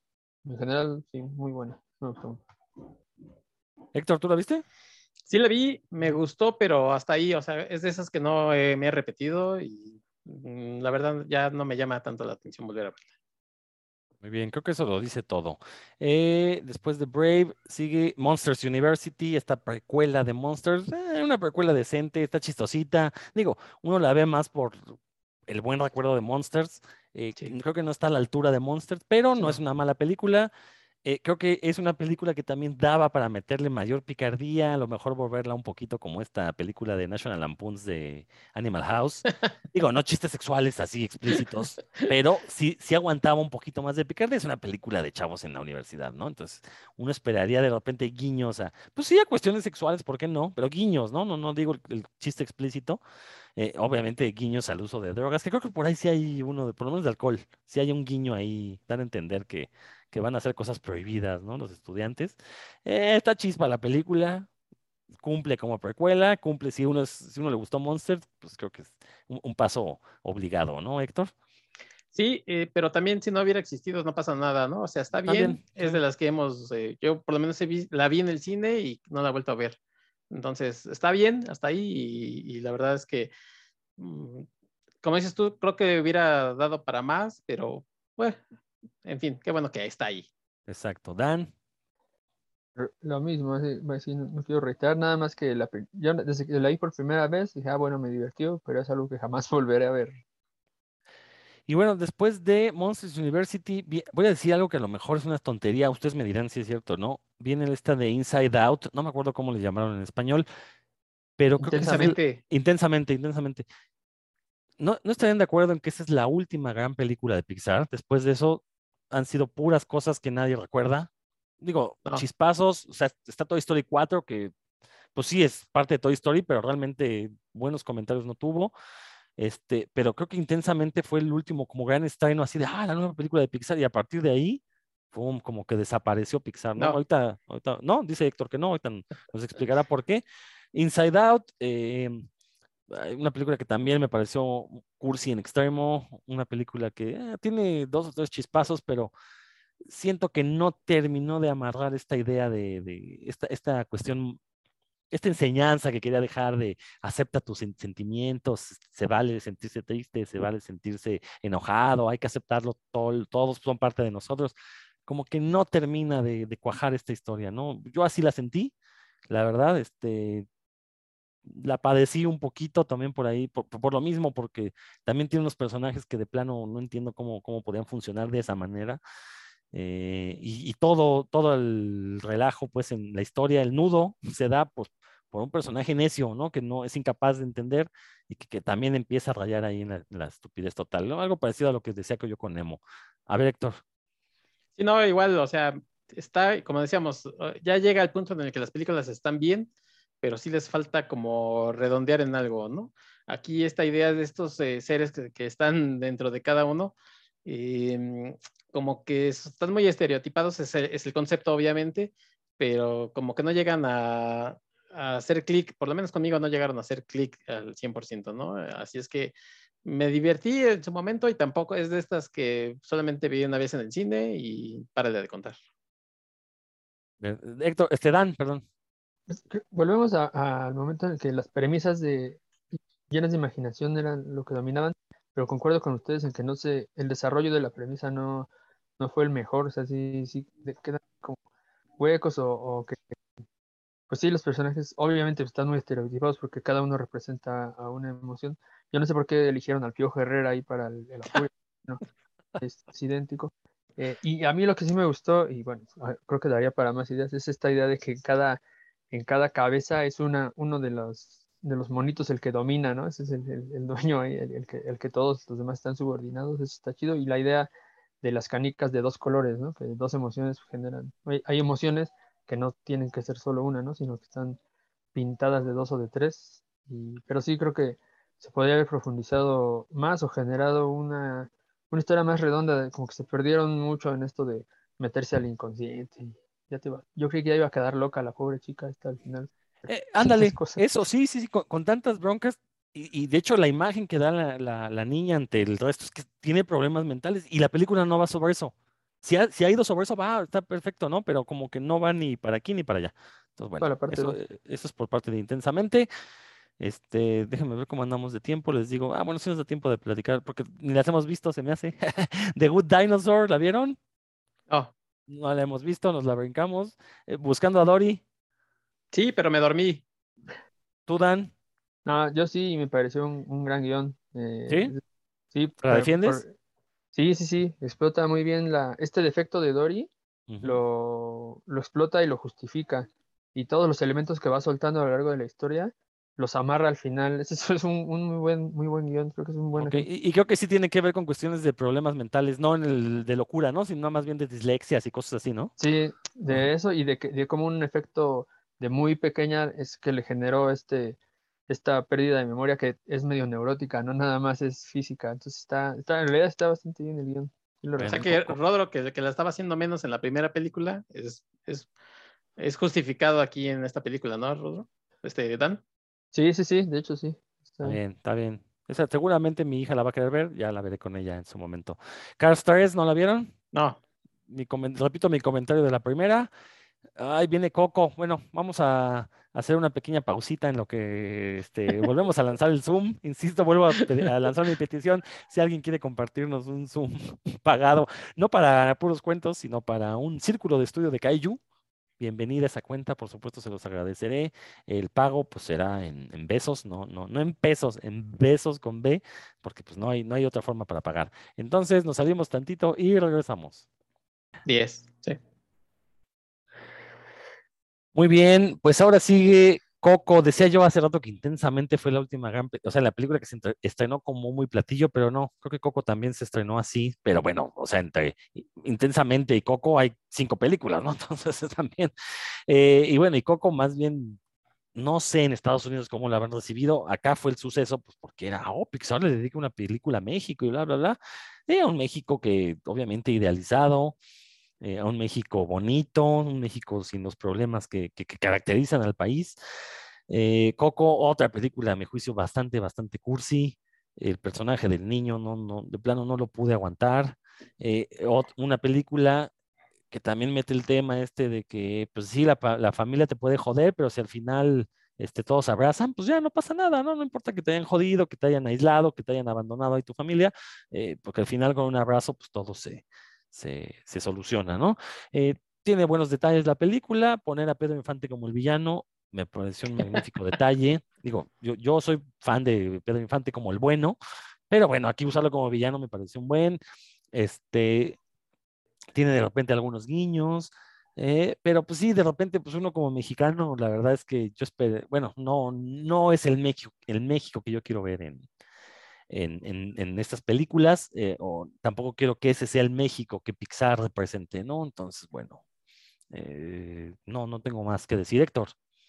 Yo creo que, el- que la película está más que bien. Eh, no está en mi top 5, pero sí debe de estar ya en el 6 o en el 7. Creo que, que eh, el hecho de que a ti te guste más Amores Perros y ese tipo de películas, bueno, pues no tiene que ver con que Pixar tome, pues sí, o sea, una parte que son las tradiciones y no tenga que meterle, bueno, estas tradiciones. Si mucha gente está en el panteón es porque los matan los narcos, pues bueno, pues ese ya es otra lectura, ¿no? Pero, este, o, o yo creo que que a, a Pixar lo que le importaba era transmitir estas cosas que vemos ahí en la película y me parece bien, o sea, pues tampoco es este, obligatorio poner en cada película un comentario político, ¿no? Aquí solamente era sobre las tradiciones y, por ejemplo, hablabas de, qué tanto le habrá gustado a los gringos. Yo vi muchas eh, en ese entonces y todavía a veces, de vez en cuando veo gente que, que se disfraza pues de, del niño este, eh, Miguel, creo que se llama, porque el otro sonso se llama Héctor. Entonces, eh, Miguelín, ¿no? O sea, además es muy fácil ponerte una sudadera roja y pintar al niño, ¿no? Y he visto incluso creativos que, que han entendido más los significados, que, el significado que tiene para nosotros el Día de Muertos. Y he visto por ahí gente que ya hasta pone ofrendas en, su, en sus casas, ¿no? Este, entonces eso me parece muy, muy significativo de lo que para ellos eh, fue esta película, que a lo mejor antes se veía de otra manera el Día de Muertos y que ahora ya gracias a Coco lo ven de manera diferente. Hay que recordar que también Memo del Toro, creo que un año antes, o no sé cuánto tiempo, pero había sacado este, esta película, este, también, ¿no? De que son El, el libro de la vida. libro de la vida, a mí no me encantó. Me, me- visualmente me gusta mucho, este, pero no me gusta eh, que le hayan metido, por ejemplo, al torero, ¿no? Porque pues, para mí México no es, o sea, sí hay fiesta brava, pero siempre, siempre que sale algo de México en caricaturas y así, sonaba música de, toros, música española, entonces yo no entiendo por qué todavía en, esta en la década pasada pues, se seguía pensando en México como el torero, ¿no? Pero bueno, en fin, ese es otro, otro asunto para mí sí me gusta Coco y yo creo que, que lo que querían hacer lo hicieron más que bien. Eh, Bueno, esto del torero, fíjate que yo he conocido muchos gringos que vienen a México y quieren ir a las corridas de toros. O sea, sí, sí lo ven como algo muy mexicano a pesar de que fue Ah, pero los gringos, yo digo Sí, sí, como sí, sí, sí. mexicano, o sea, Pero, yo digo pero- que pero- pero lo mismo me pasa con, con, con Coco, pues. Y, cu- y cuando yo decía que representan a un México que no es, no me refería al narco, eso, me refería a que, ¿por qué México? O sea, es México y es un pueblito. pero sale Gael, la voz de Gael, sí, Rodríguez, ya con ¿Por, eso por- de por- por qué no pueden poner a ahí. México con una ciudad moderna? O sea, eso me o refiero. porque pues, querían ver el, Y aparte, el todos somos cantores de. México, ¿no? Lo que O pasa es que nunca has ido a Miskik, o sea, si no has ido, un día te voy a llevar, vas a ver. Ay, Mixquic no es un pueblito, por Dios, ¿eh? Este, es parte No. de la Ciudad de México. No, eh, tú fuiste a Miscuac, al metro. Buena esa. Dan, Fíjate que ahorita que escucho, más bien pienso que no es una representación tanto de México, sino del Día de Muertos. Y, y por lo de tanto, un Día una- de Muertos, porque hay que recordar que cada claro. pueblo tiene sus, sus tradiciones, ¿no? Es que ahí está la cosa, que nosotros eso lo sabemos, pero pues no, no todo el mundo lo sabe. Es como cuando ves, no sé si has visto Moana y hacen representaciones ahí de la cultura maorí, pues obviamente lo que alguien entendió de la cultura maorí, ¿no? No es este- exactamente lo que, lo que en realidad es. Y de la misma forma, ¿no? Por ejemplo, tiene ese error de que el Día de Muertos andan todos en la calle con la cara pintada de calacanos. Eso la nunca lo hemos visto nosotros, ¿no? Bueno, no, sí, sí, sí. De unos años para acá todos se disfrazan de pandita. De en Día de panda. Muertos ya de, tiene como de 15 años. malosito panda, ¿no? De Ajá, malosito exacto, de maloso panda. Sí, Y sí, sí. este. y- Yo conozco gente que hasta fiestas se disfrazaban ese día, pero bueno. o que los alebrijes tengan algo que ver con el Día de Muertos, ¿no? Que tampoco, o sea, no, no es este, no es así, pues. Ese es son otra, errores ajá. Sí, sí, sí. Que están justificados con el guion, pero que a nosotros como mexicanos nos, nos rechinan, ¿no? Así como, "¿Esto ¿de dónde lo sacaron? Pero bueno, si, si no, si, creo que si, si no le haces mucho caso a eso, el guion está, es bastante sólido, sí tiene sus cursiladas, yo estoy de acuerdo contigo que tiene unos momentos así, unos muy emotivos y otros medio cursis, y también ahí me, me gustó mucho la idea de que Pedro Infante sea el malo, o sea, que, que pareciera que, que es como el, el ídolo, ¿no? Y el, el héroe, y no, en realidad, pues es- él, él fue que se encargó de separar a, la, a esta familia, ¿no? Al, al desaparecer a aquel tocayo de Héctor y no darle chance ni siquiera así que de despedirse. Y tiene momentos muy, muy emotivos de la presentación cuando está con la abuelita Coco y que la pone máscara de luchador, ¿no? Y se, pone, y se avienta enfrente de ella y está. Sí, tiene obviamente cosas ahí medio raras y medio inverosímiles, como que este niño sea, tenga su covacha ahí, donde tenga su- sus VHS y todo está No medio- digas covacha, Dan, te van a, Ah, a cancelar. Perdón, sí, al- aquí el superportero, te rifaste ahora sí, Héctor. Este, mejor di el lugar pequeño y oscuro. Sí. Di el lugar pequeño y oscuro. o que, que también por necio, o sea, ya la había, ya tenía la solución en las manos y por necio se vuelve a caer otra vez el mundo de los muertos, ¿no? Por ejemplo, lo del cempasúchil está, es una, ya, nosotros sí lo tenemos, ¿no? Esa es una idea nuestra de, la, cultura mexicana, que el cempasúchil es para que los muertos puedan seguir el camino, llegar a la ofrenda, y ahí está, ¿no? Eso sí está, y que se vayan hundiendo quienes no, no están representados con una foto. Nosotros sabemos que no es exactamente así, ¿no? No pensamos que si no hay foto no, no llega el muerto, es no, pero bueno, dentro de, digamos que dentro del, del guion funciona, ¿no? Dentro de las reglas del guion funciona. A mí me parece también una muy buena película, aparece el santo, ¿no? Ahí en, en el mundo de los muertos. Ya con eso ya me había ganado, ya, ¿no? Ya, ya no necesitaba hacer más cosas. Este, pero no, la verdad sí me parece buena película y también en las canciones me parecen, la mayoría muy divertidas y creo que sí, sí, la recomiendo muy, mucho y, y ampliamente. Y, eh, con las cosillas que ya dije, ¿no? Con sus bemoles. Sí, con sus bemoles. Exacto. Y bueno, después de Coco, vino una, una gran decepción, una película que llevábamos años, años esperando. Algunos. yo creo que, ¿eh? Algunos. ¿eh? algunos. Este, y, y yo creo que el propio director Brad Bird la hizo sin ganas, la hizo más por obligación que de veras por, co- por, por pasión, porque Los Increíbles 2, la verdad es que no, no, es una cosa aburridísima, no tiene nada, o sea, no recuerda en nada a la primera, salvo el uso de los personajes, pues, pero de ahí en fuera, una película vacía, una película sin emoción, sin chiste, que hasta cierto punto repite casi las mismas situaciones de la primera. No, no, no, un, un- verdadero despropósito. No diré más porque la verdad sí quedé muy, muy enojado con esa película. Este, a ver, ahora que hable primero Dan. Sí, lo mismo, la vi, me divertí un poco, pero sí dije, pues este, el Mister Increíble no aprendió nada, ¿no? De, lo que le pasó en la primera, y va, exactamente lo mismo, no maduró, y pues, yo esperaba que ya, ya creciera y hiciera un verdadero desmadre, y no, no, no pasó, perdón por el francés, este, pero no, no lo hizo, y, y sí creo que, que quedó bastante a deber, porque las expectativas eran altas, y, y había mucho que hacer que, que se quedó ahí en el tintero. Héctor, A mí me parece que es mejor que la onda. no es cierto. no faltaría eso, ¿eh? De. Es que es una película que ya no tiene pretensiones, entonces creo que que su función de, de entretener si la cumple y, ya no es eh, esa película que, que, yo creo que ahí es donde ustedes sí le asignan mucho, mucha expectativa y como ya no nos cumplen la ven mal, pero yo que, que la uno la veo normal, pues esta me pareció buena a secas, ¿no? Pero no me parece que sea una mala película. Bueno, Héctor, Héctor hoy, hoy comió este gallo, no sé qué, pero viene a hacer de Pedro. Bueno, vámonos pues con la que sigue, Toy Story 4, una película que mi esposa y yo nos sentamos a ver, la niña no la vio porque estaba todavía este, pequeñilla, nos sentamos a ver y nos quedamos dormidos los dos, así que no sé de qué va la película, no sé si está buena, supongo que no, si me dio tanto sueño, este, no, no, ni ya, y ya preferí no volver a verla, la verdad es que ni ganas me dieron, Héctor. Sí, no, pues es una aventurilla más de, de los muñecos. Yo creo que, que, no tenía razón de ser, más que, como dices tú, pues ahí está la lana, bueno, pues la hacemos, ¿no? Pero no, no tiene sentido. Este, la vi, yo sí no me dormí, pero, pero me parece que, que es más relleno que otra cosa. Dan. No, después del, del, pico emocional que fue Toy Story 3, pues esto ya fue una mentada, fue como una cima. Un, Forky, pues es, no, es, es, es desesperante. Sí. Ya, este, tiene unos. Y pues lo, lo, hicieron básicamente para separar a Woody de, de, su, de su bandita. Es como cuando ya, ya empieza. Alguien así desde la ñoñiza, ¿no? Y de repente ya tienes novia y pues ya, pues dale, vato, ya llegale ahí. eres de la banda, ¿no? Llegale ahí. Pues ya, tú ya no eres de la banda, vete a hacer tus cosas, ya llegale. Así como así, así lo vi al final. Y, pues, no, la verdad, sí, después de, de lo que fue Toy Story 3, pues este sí fue un resbalón, creo.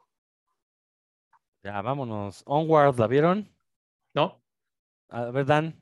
Onward tuvo la muy mala suerte de que ya estaba por estrenarse en pantallas cuando cayó la pandemia. La pandemia, sí. Le fue, eso fue muy mala suerte porque no es mala película, no es mala película de, de fantasía, es, es, es, como, es, pues sí, de fantasía como medieval, vamos a decir. Son personajes como si esa fantasía hubiera seguido, esos mundos hubieran avanzado y se hubieran civilizado, por decirlo así.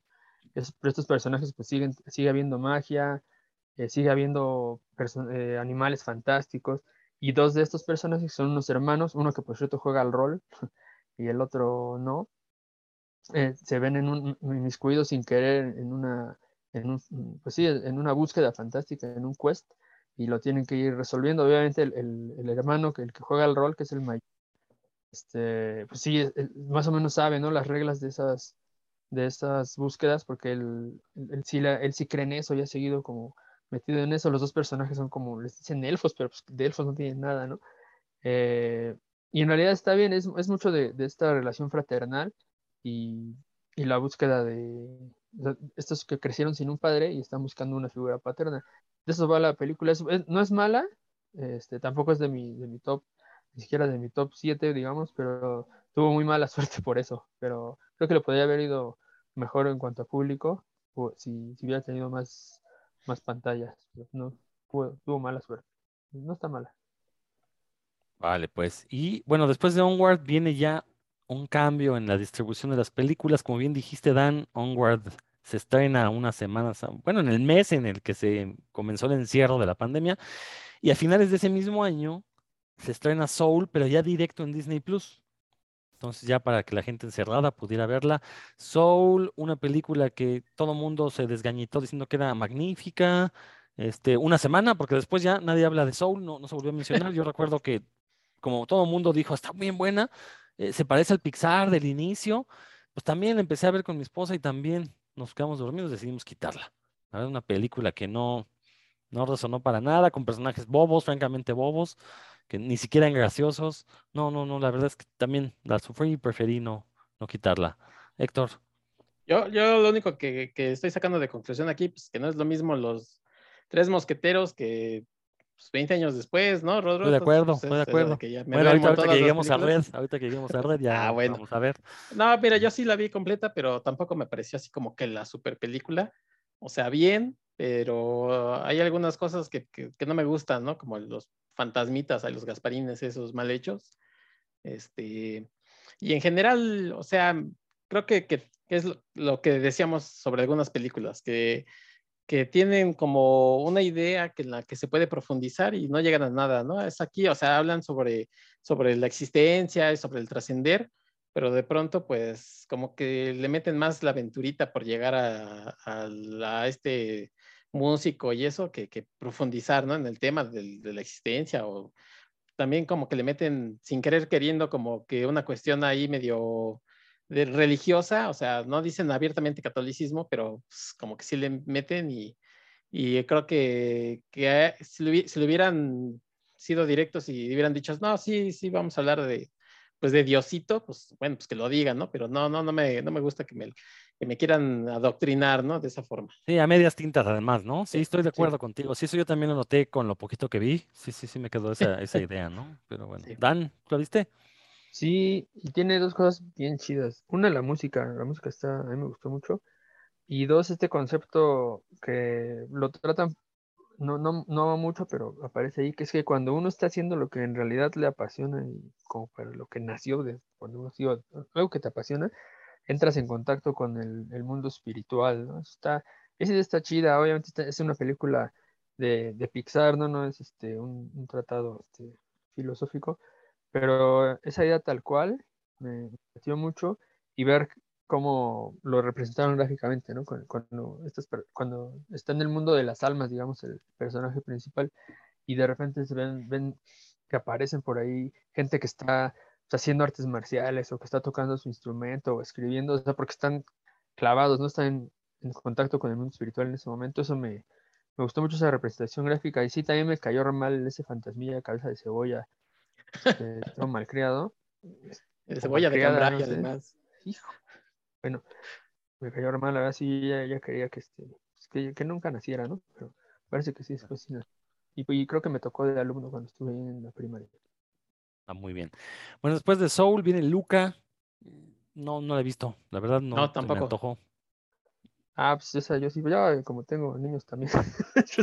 todo. La Luca lo que me gustó es que esté eh, ambientada en, en la Italia de los 50 eh, que estaban fascinados los niños con las Vespas, ¿no? Con, las motonetas, está, está bien chido. Y es de monstruos marinos, Rodolfo, se te va a latir. sí, pero son monstruos de Disney, así que... Eh, tiene lo suyo, es, tiene mucho que ver con eso de, también esto de la aceptación, como de, de no esconder ahí que lo que, de dónde vienes, ¿no? O quién eres, para, nada más para ser aceptado. Como por ahí va, y sí, la, la está chida, es este, desde ahí un, un monstruito marino que, que se aleja, como todos los personajes de se aleja del, de su aldea, de su status quo, porque pues quiere más, ¿no? Quiere más de la vida. Y, se encuentra con, con esto y pues, es con un muy buen amigo.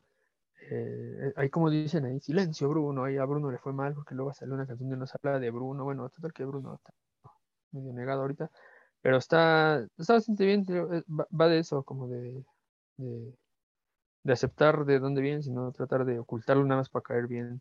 Y las, anécdotas están chidas, hay carreras de motos con morrillos, está muy, muy loco, muy bueno. se van a divertir, si tiene acción y los personajes también caen bien. Ah, y tiene rock and roll, un montón de rock and roll. Bueno, no, no, no me la vendiste muy bien que digamos, Dana, así que no creo verla.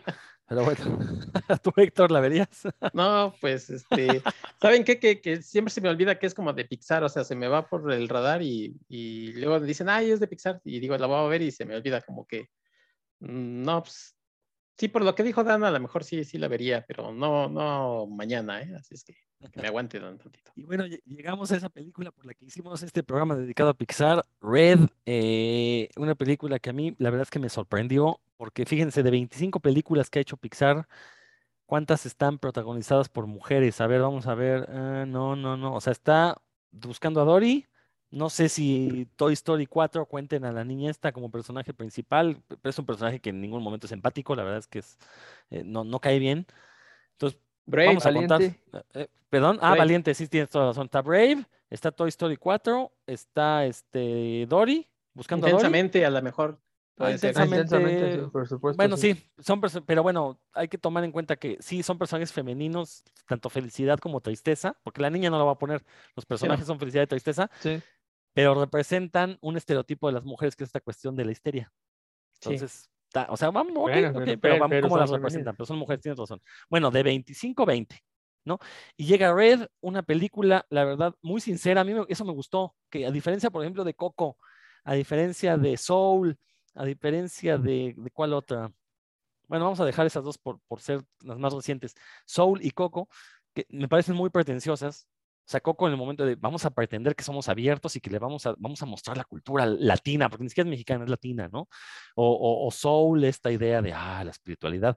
No, Red es una película muy aterrizada, eh, muy sincera, muy sencilla, eh, y, que cuenta la historia de, del paso de la pubertad a la adolescencia en una niña de 13 años, que ya los señoros salieron a decir, es que ya no me identifico con un una niña. Porque hay, un, hay una alegoría del, ciclo, del inicio del ciclo menstrual, pero es una alegoría eh, que a mí, a mí me parece secundaria.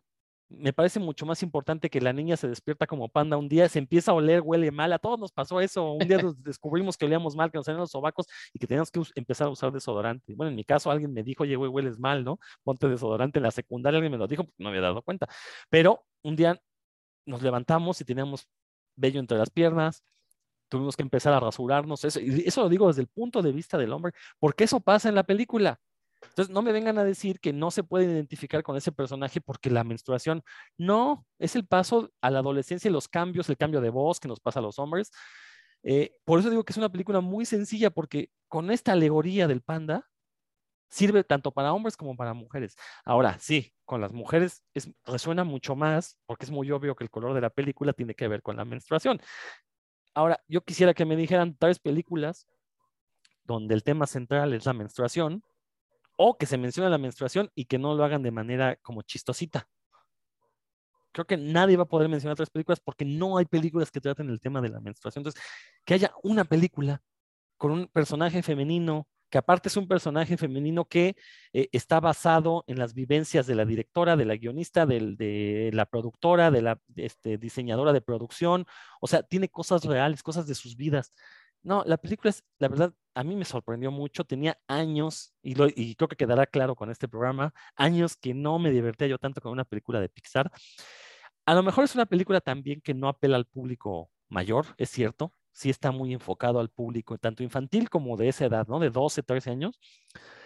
Pero la verdad es que es una película que les habla de frente, que les habla directo, que les dice, güey, te va a pasar esto, no te preocupes. A todos les ha pasado y va a seguir sucediendo. Entonces, tú llévatela tranquila, disfruta ser un panda rojo, ¿no? Entonces, la verdad es que me gustó por eso, me gustó porque no es pretenciosa, me gustó porque tiene un personaje eh, femenino, me gustó porque cuando mi hija tenga esa edad y empiece a tener esas dudas, le voy a poner esa película y algo va a entender la niña, ¿no? Bueno, en ese entonces ya será una adolescente. Entonces, la verdad es que qué bueno que se haya hecho una película así, que hable sinceramente, que hable de forma directa. Yo la verdad lo agradezco mucho y espero, genuinamente espero que esto, que, que Pixar se dé cuenta cuáles son las fortalezas de esta película y las siguientes películas que haga, que bueno, viene la de Lightyear, este, ahora a mediados de año, pero espero que la siguiente película diga, vamos a hacerlas más aterrizadas, no vamos a ponernos en plan de los voy a moralizar como en Intensamente, los voy a moralizar como en Soul, como en Coco. No, no, no. O sea, ahí les va la historia, disfrútenla, ¿no? A ver, Héctor. Sí, no, yo, estoy de acuerdo contigo. Eh, me, también me sorprendió porque, bueno, pues había visto algunos memes y cosas, o sea, la verdad es que no la vi en el momento en que la estrenaron y me, estuve chutando ahí las cosas eh, que salían en las redes, pero este, no quería como que eso influyera en, lo que yo quería ver, ¿no? Entonces, eh, ahora que la vi, pues, independientemente de todo, creo que es bastante entretenida y divertida. Los personajes eh, de las niñas están bien, están curiosas, aunque por ahí también veo como ciertos estereotipos, pero pero están, o sea, caen bien, ¿no? O sea, está la niña Jack Black, está la, niña Daria, este, sí. pero, pero bueno, eh, y, pero caen bien, o sea, la verdad es que está bien la película y, y yo he, escuchado dos o tres eh, mujeres decir, esta película si yo la hubiera visto, como dices tú, a los 12, 13 años, a lo mejor hubieran cambiado muchas cosas. Y sí se nota que está más dirigida a ellas porque es un, esta es un producto hecho por mujeres, no sé si para mujeres exclusivamente, pero que sí les está hablando más hacia ellas, ¿no? Pero yo como hombre, la verdad es que la disfruté, me divertí mm, bastante y, me gustó y hasta inclusive el, final, ¿no? En esta confrontación que tiene con la mamá, eh, no tanto físicamente cuando son pandas, sino ya cuando están en el espejo, este, eh, donde van a decidir si van a dejar de ser el, panda o no. Eso, esa, a mí esa parte me gustó más, porque la parte donde es el panda Godzilla, yo esperaba que salieran unos helicópteros ahí este, y le dispararan a la mamá, pero pues, ya hubiera sido mucho, ¿no? Entonces, eh, la verdad es que sí, sí me gustó y este, ha escalado rápidamente en, en mi top 10 y ha escalado rápidamente en varios lugares. Muy bien, Dan. Sí, esto confirma yo creo que un, par de... Primero la idea es que les funcionó, o sea, que, que Pixar se pone retos o, intenta innovar y creo que aquí el, el, reto que se puso fue pues, dejar que todo el equipo creativo principal de la película, de una película de animación fuera de mujeres talentosas, eh, que ya habían demostrado su valía, digamos, dentro de la empresa, pues órale, ¿no? Échensela. Y en tres años, a mí me parece muy poco el tiempo en el que hicieron la, la película.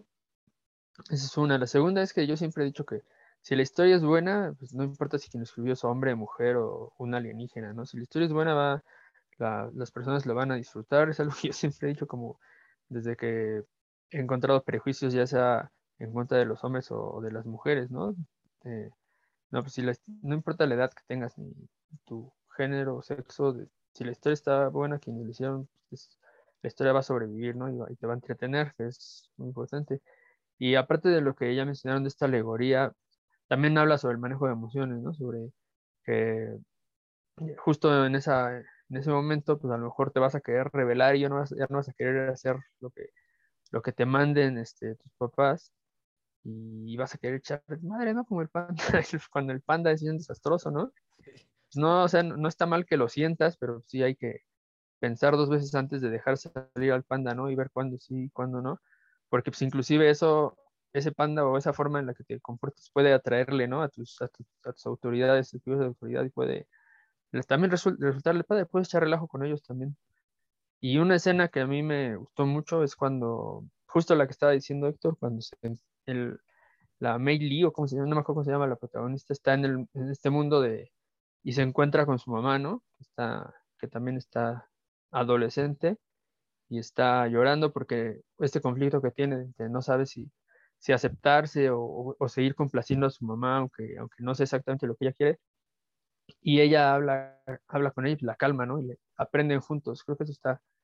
Pues esa escena es muy cortita, pero pues creo que los que tenemos chamacos, este, sí nos, nos llegó, ¿no? Bueno, a mí me llegó mucho, este, este, no, pues sí, en realidad se aprende mucho, mucho, mucho con, con lo que te dicen tus hijos y con lo que haces con ellos, ¿no? A veces más que, que con lo que te dijeron tus papás.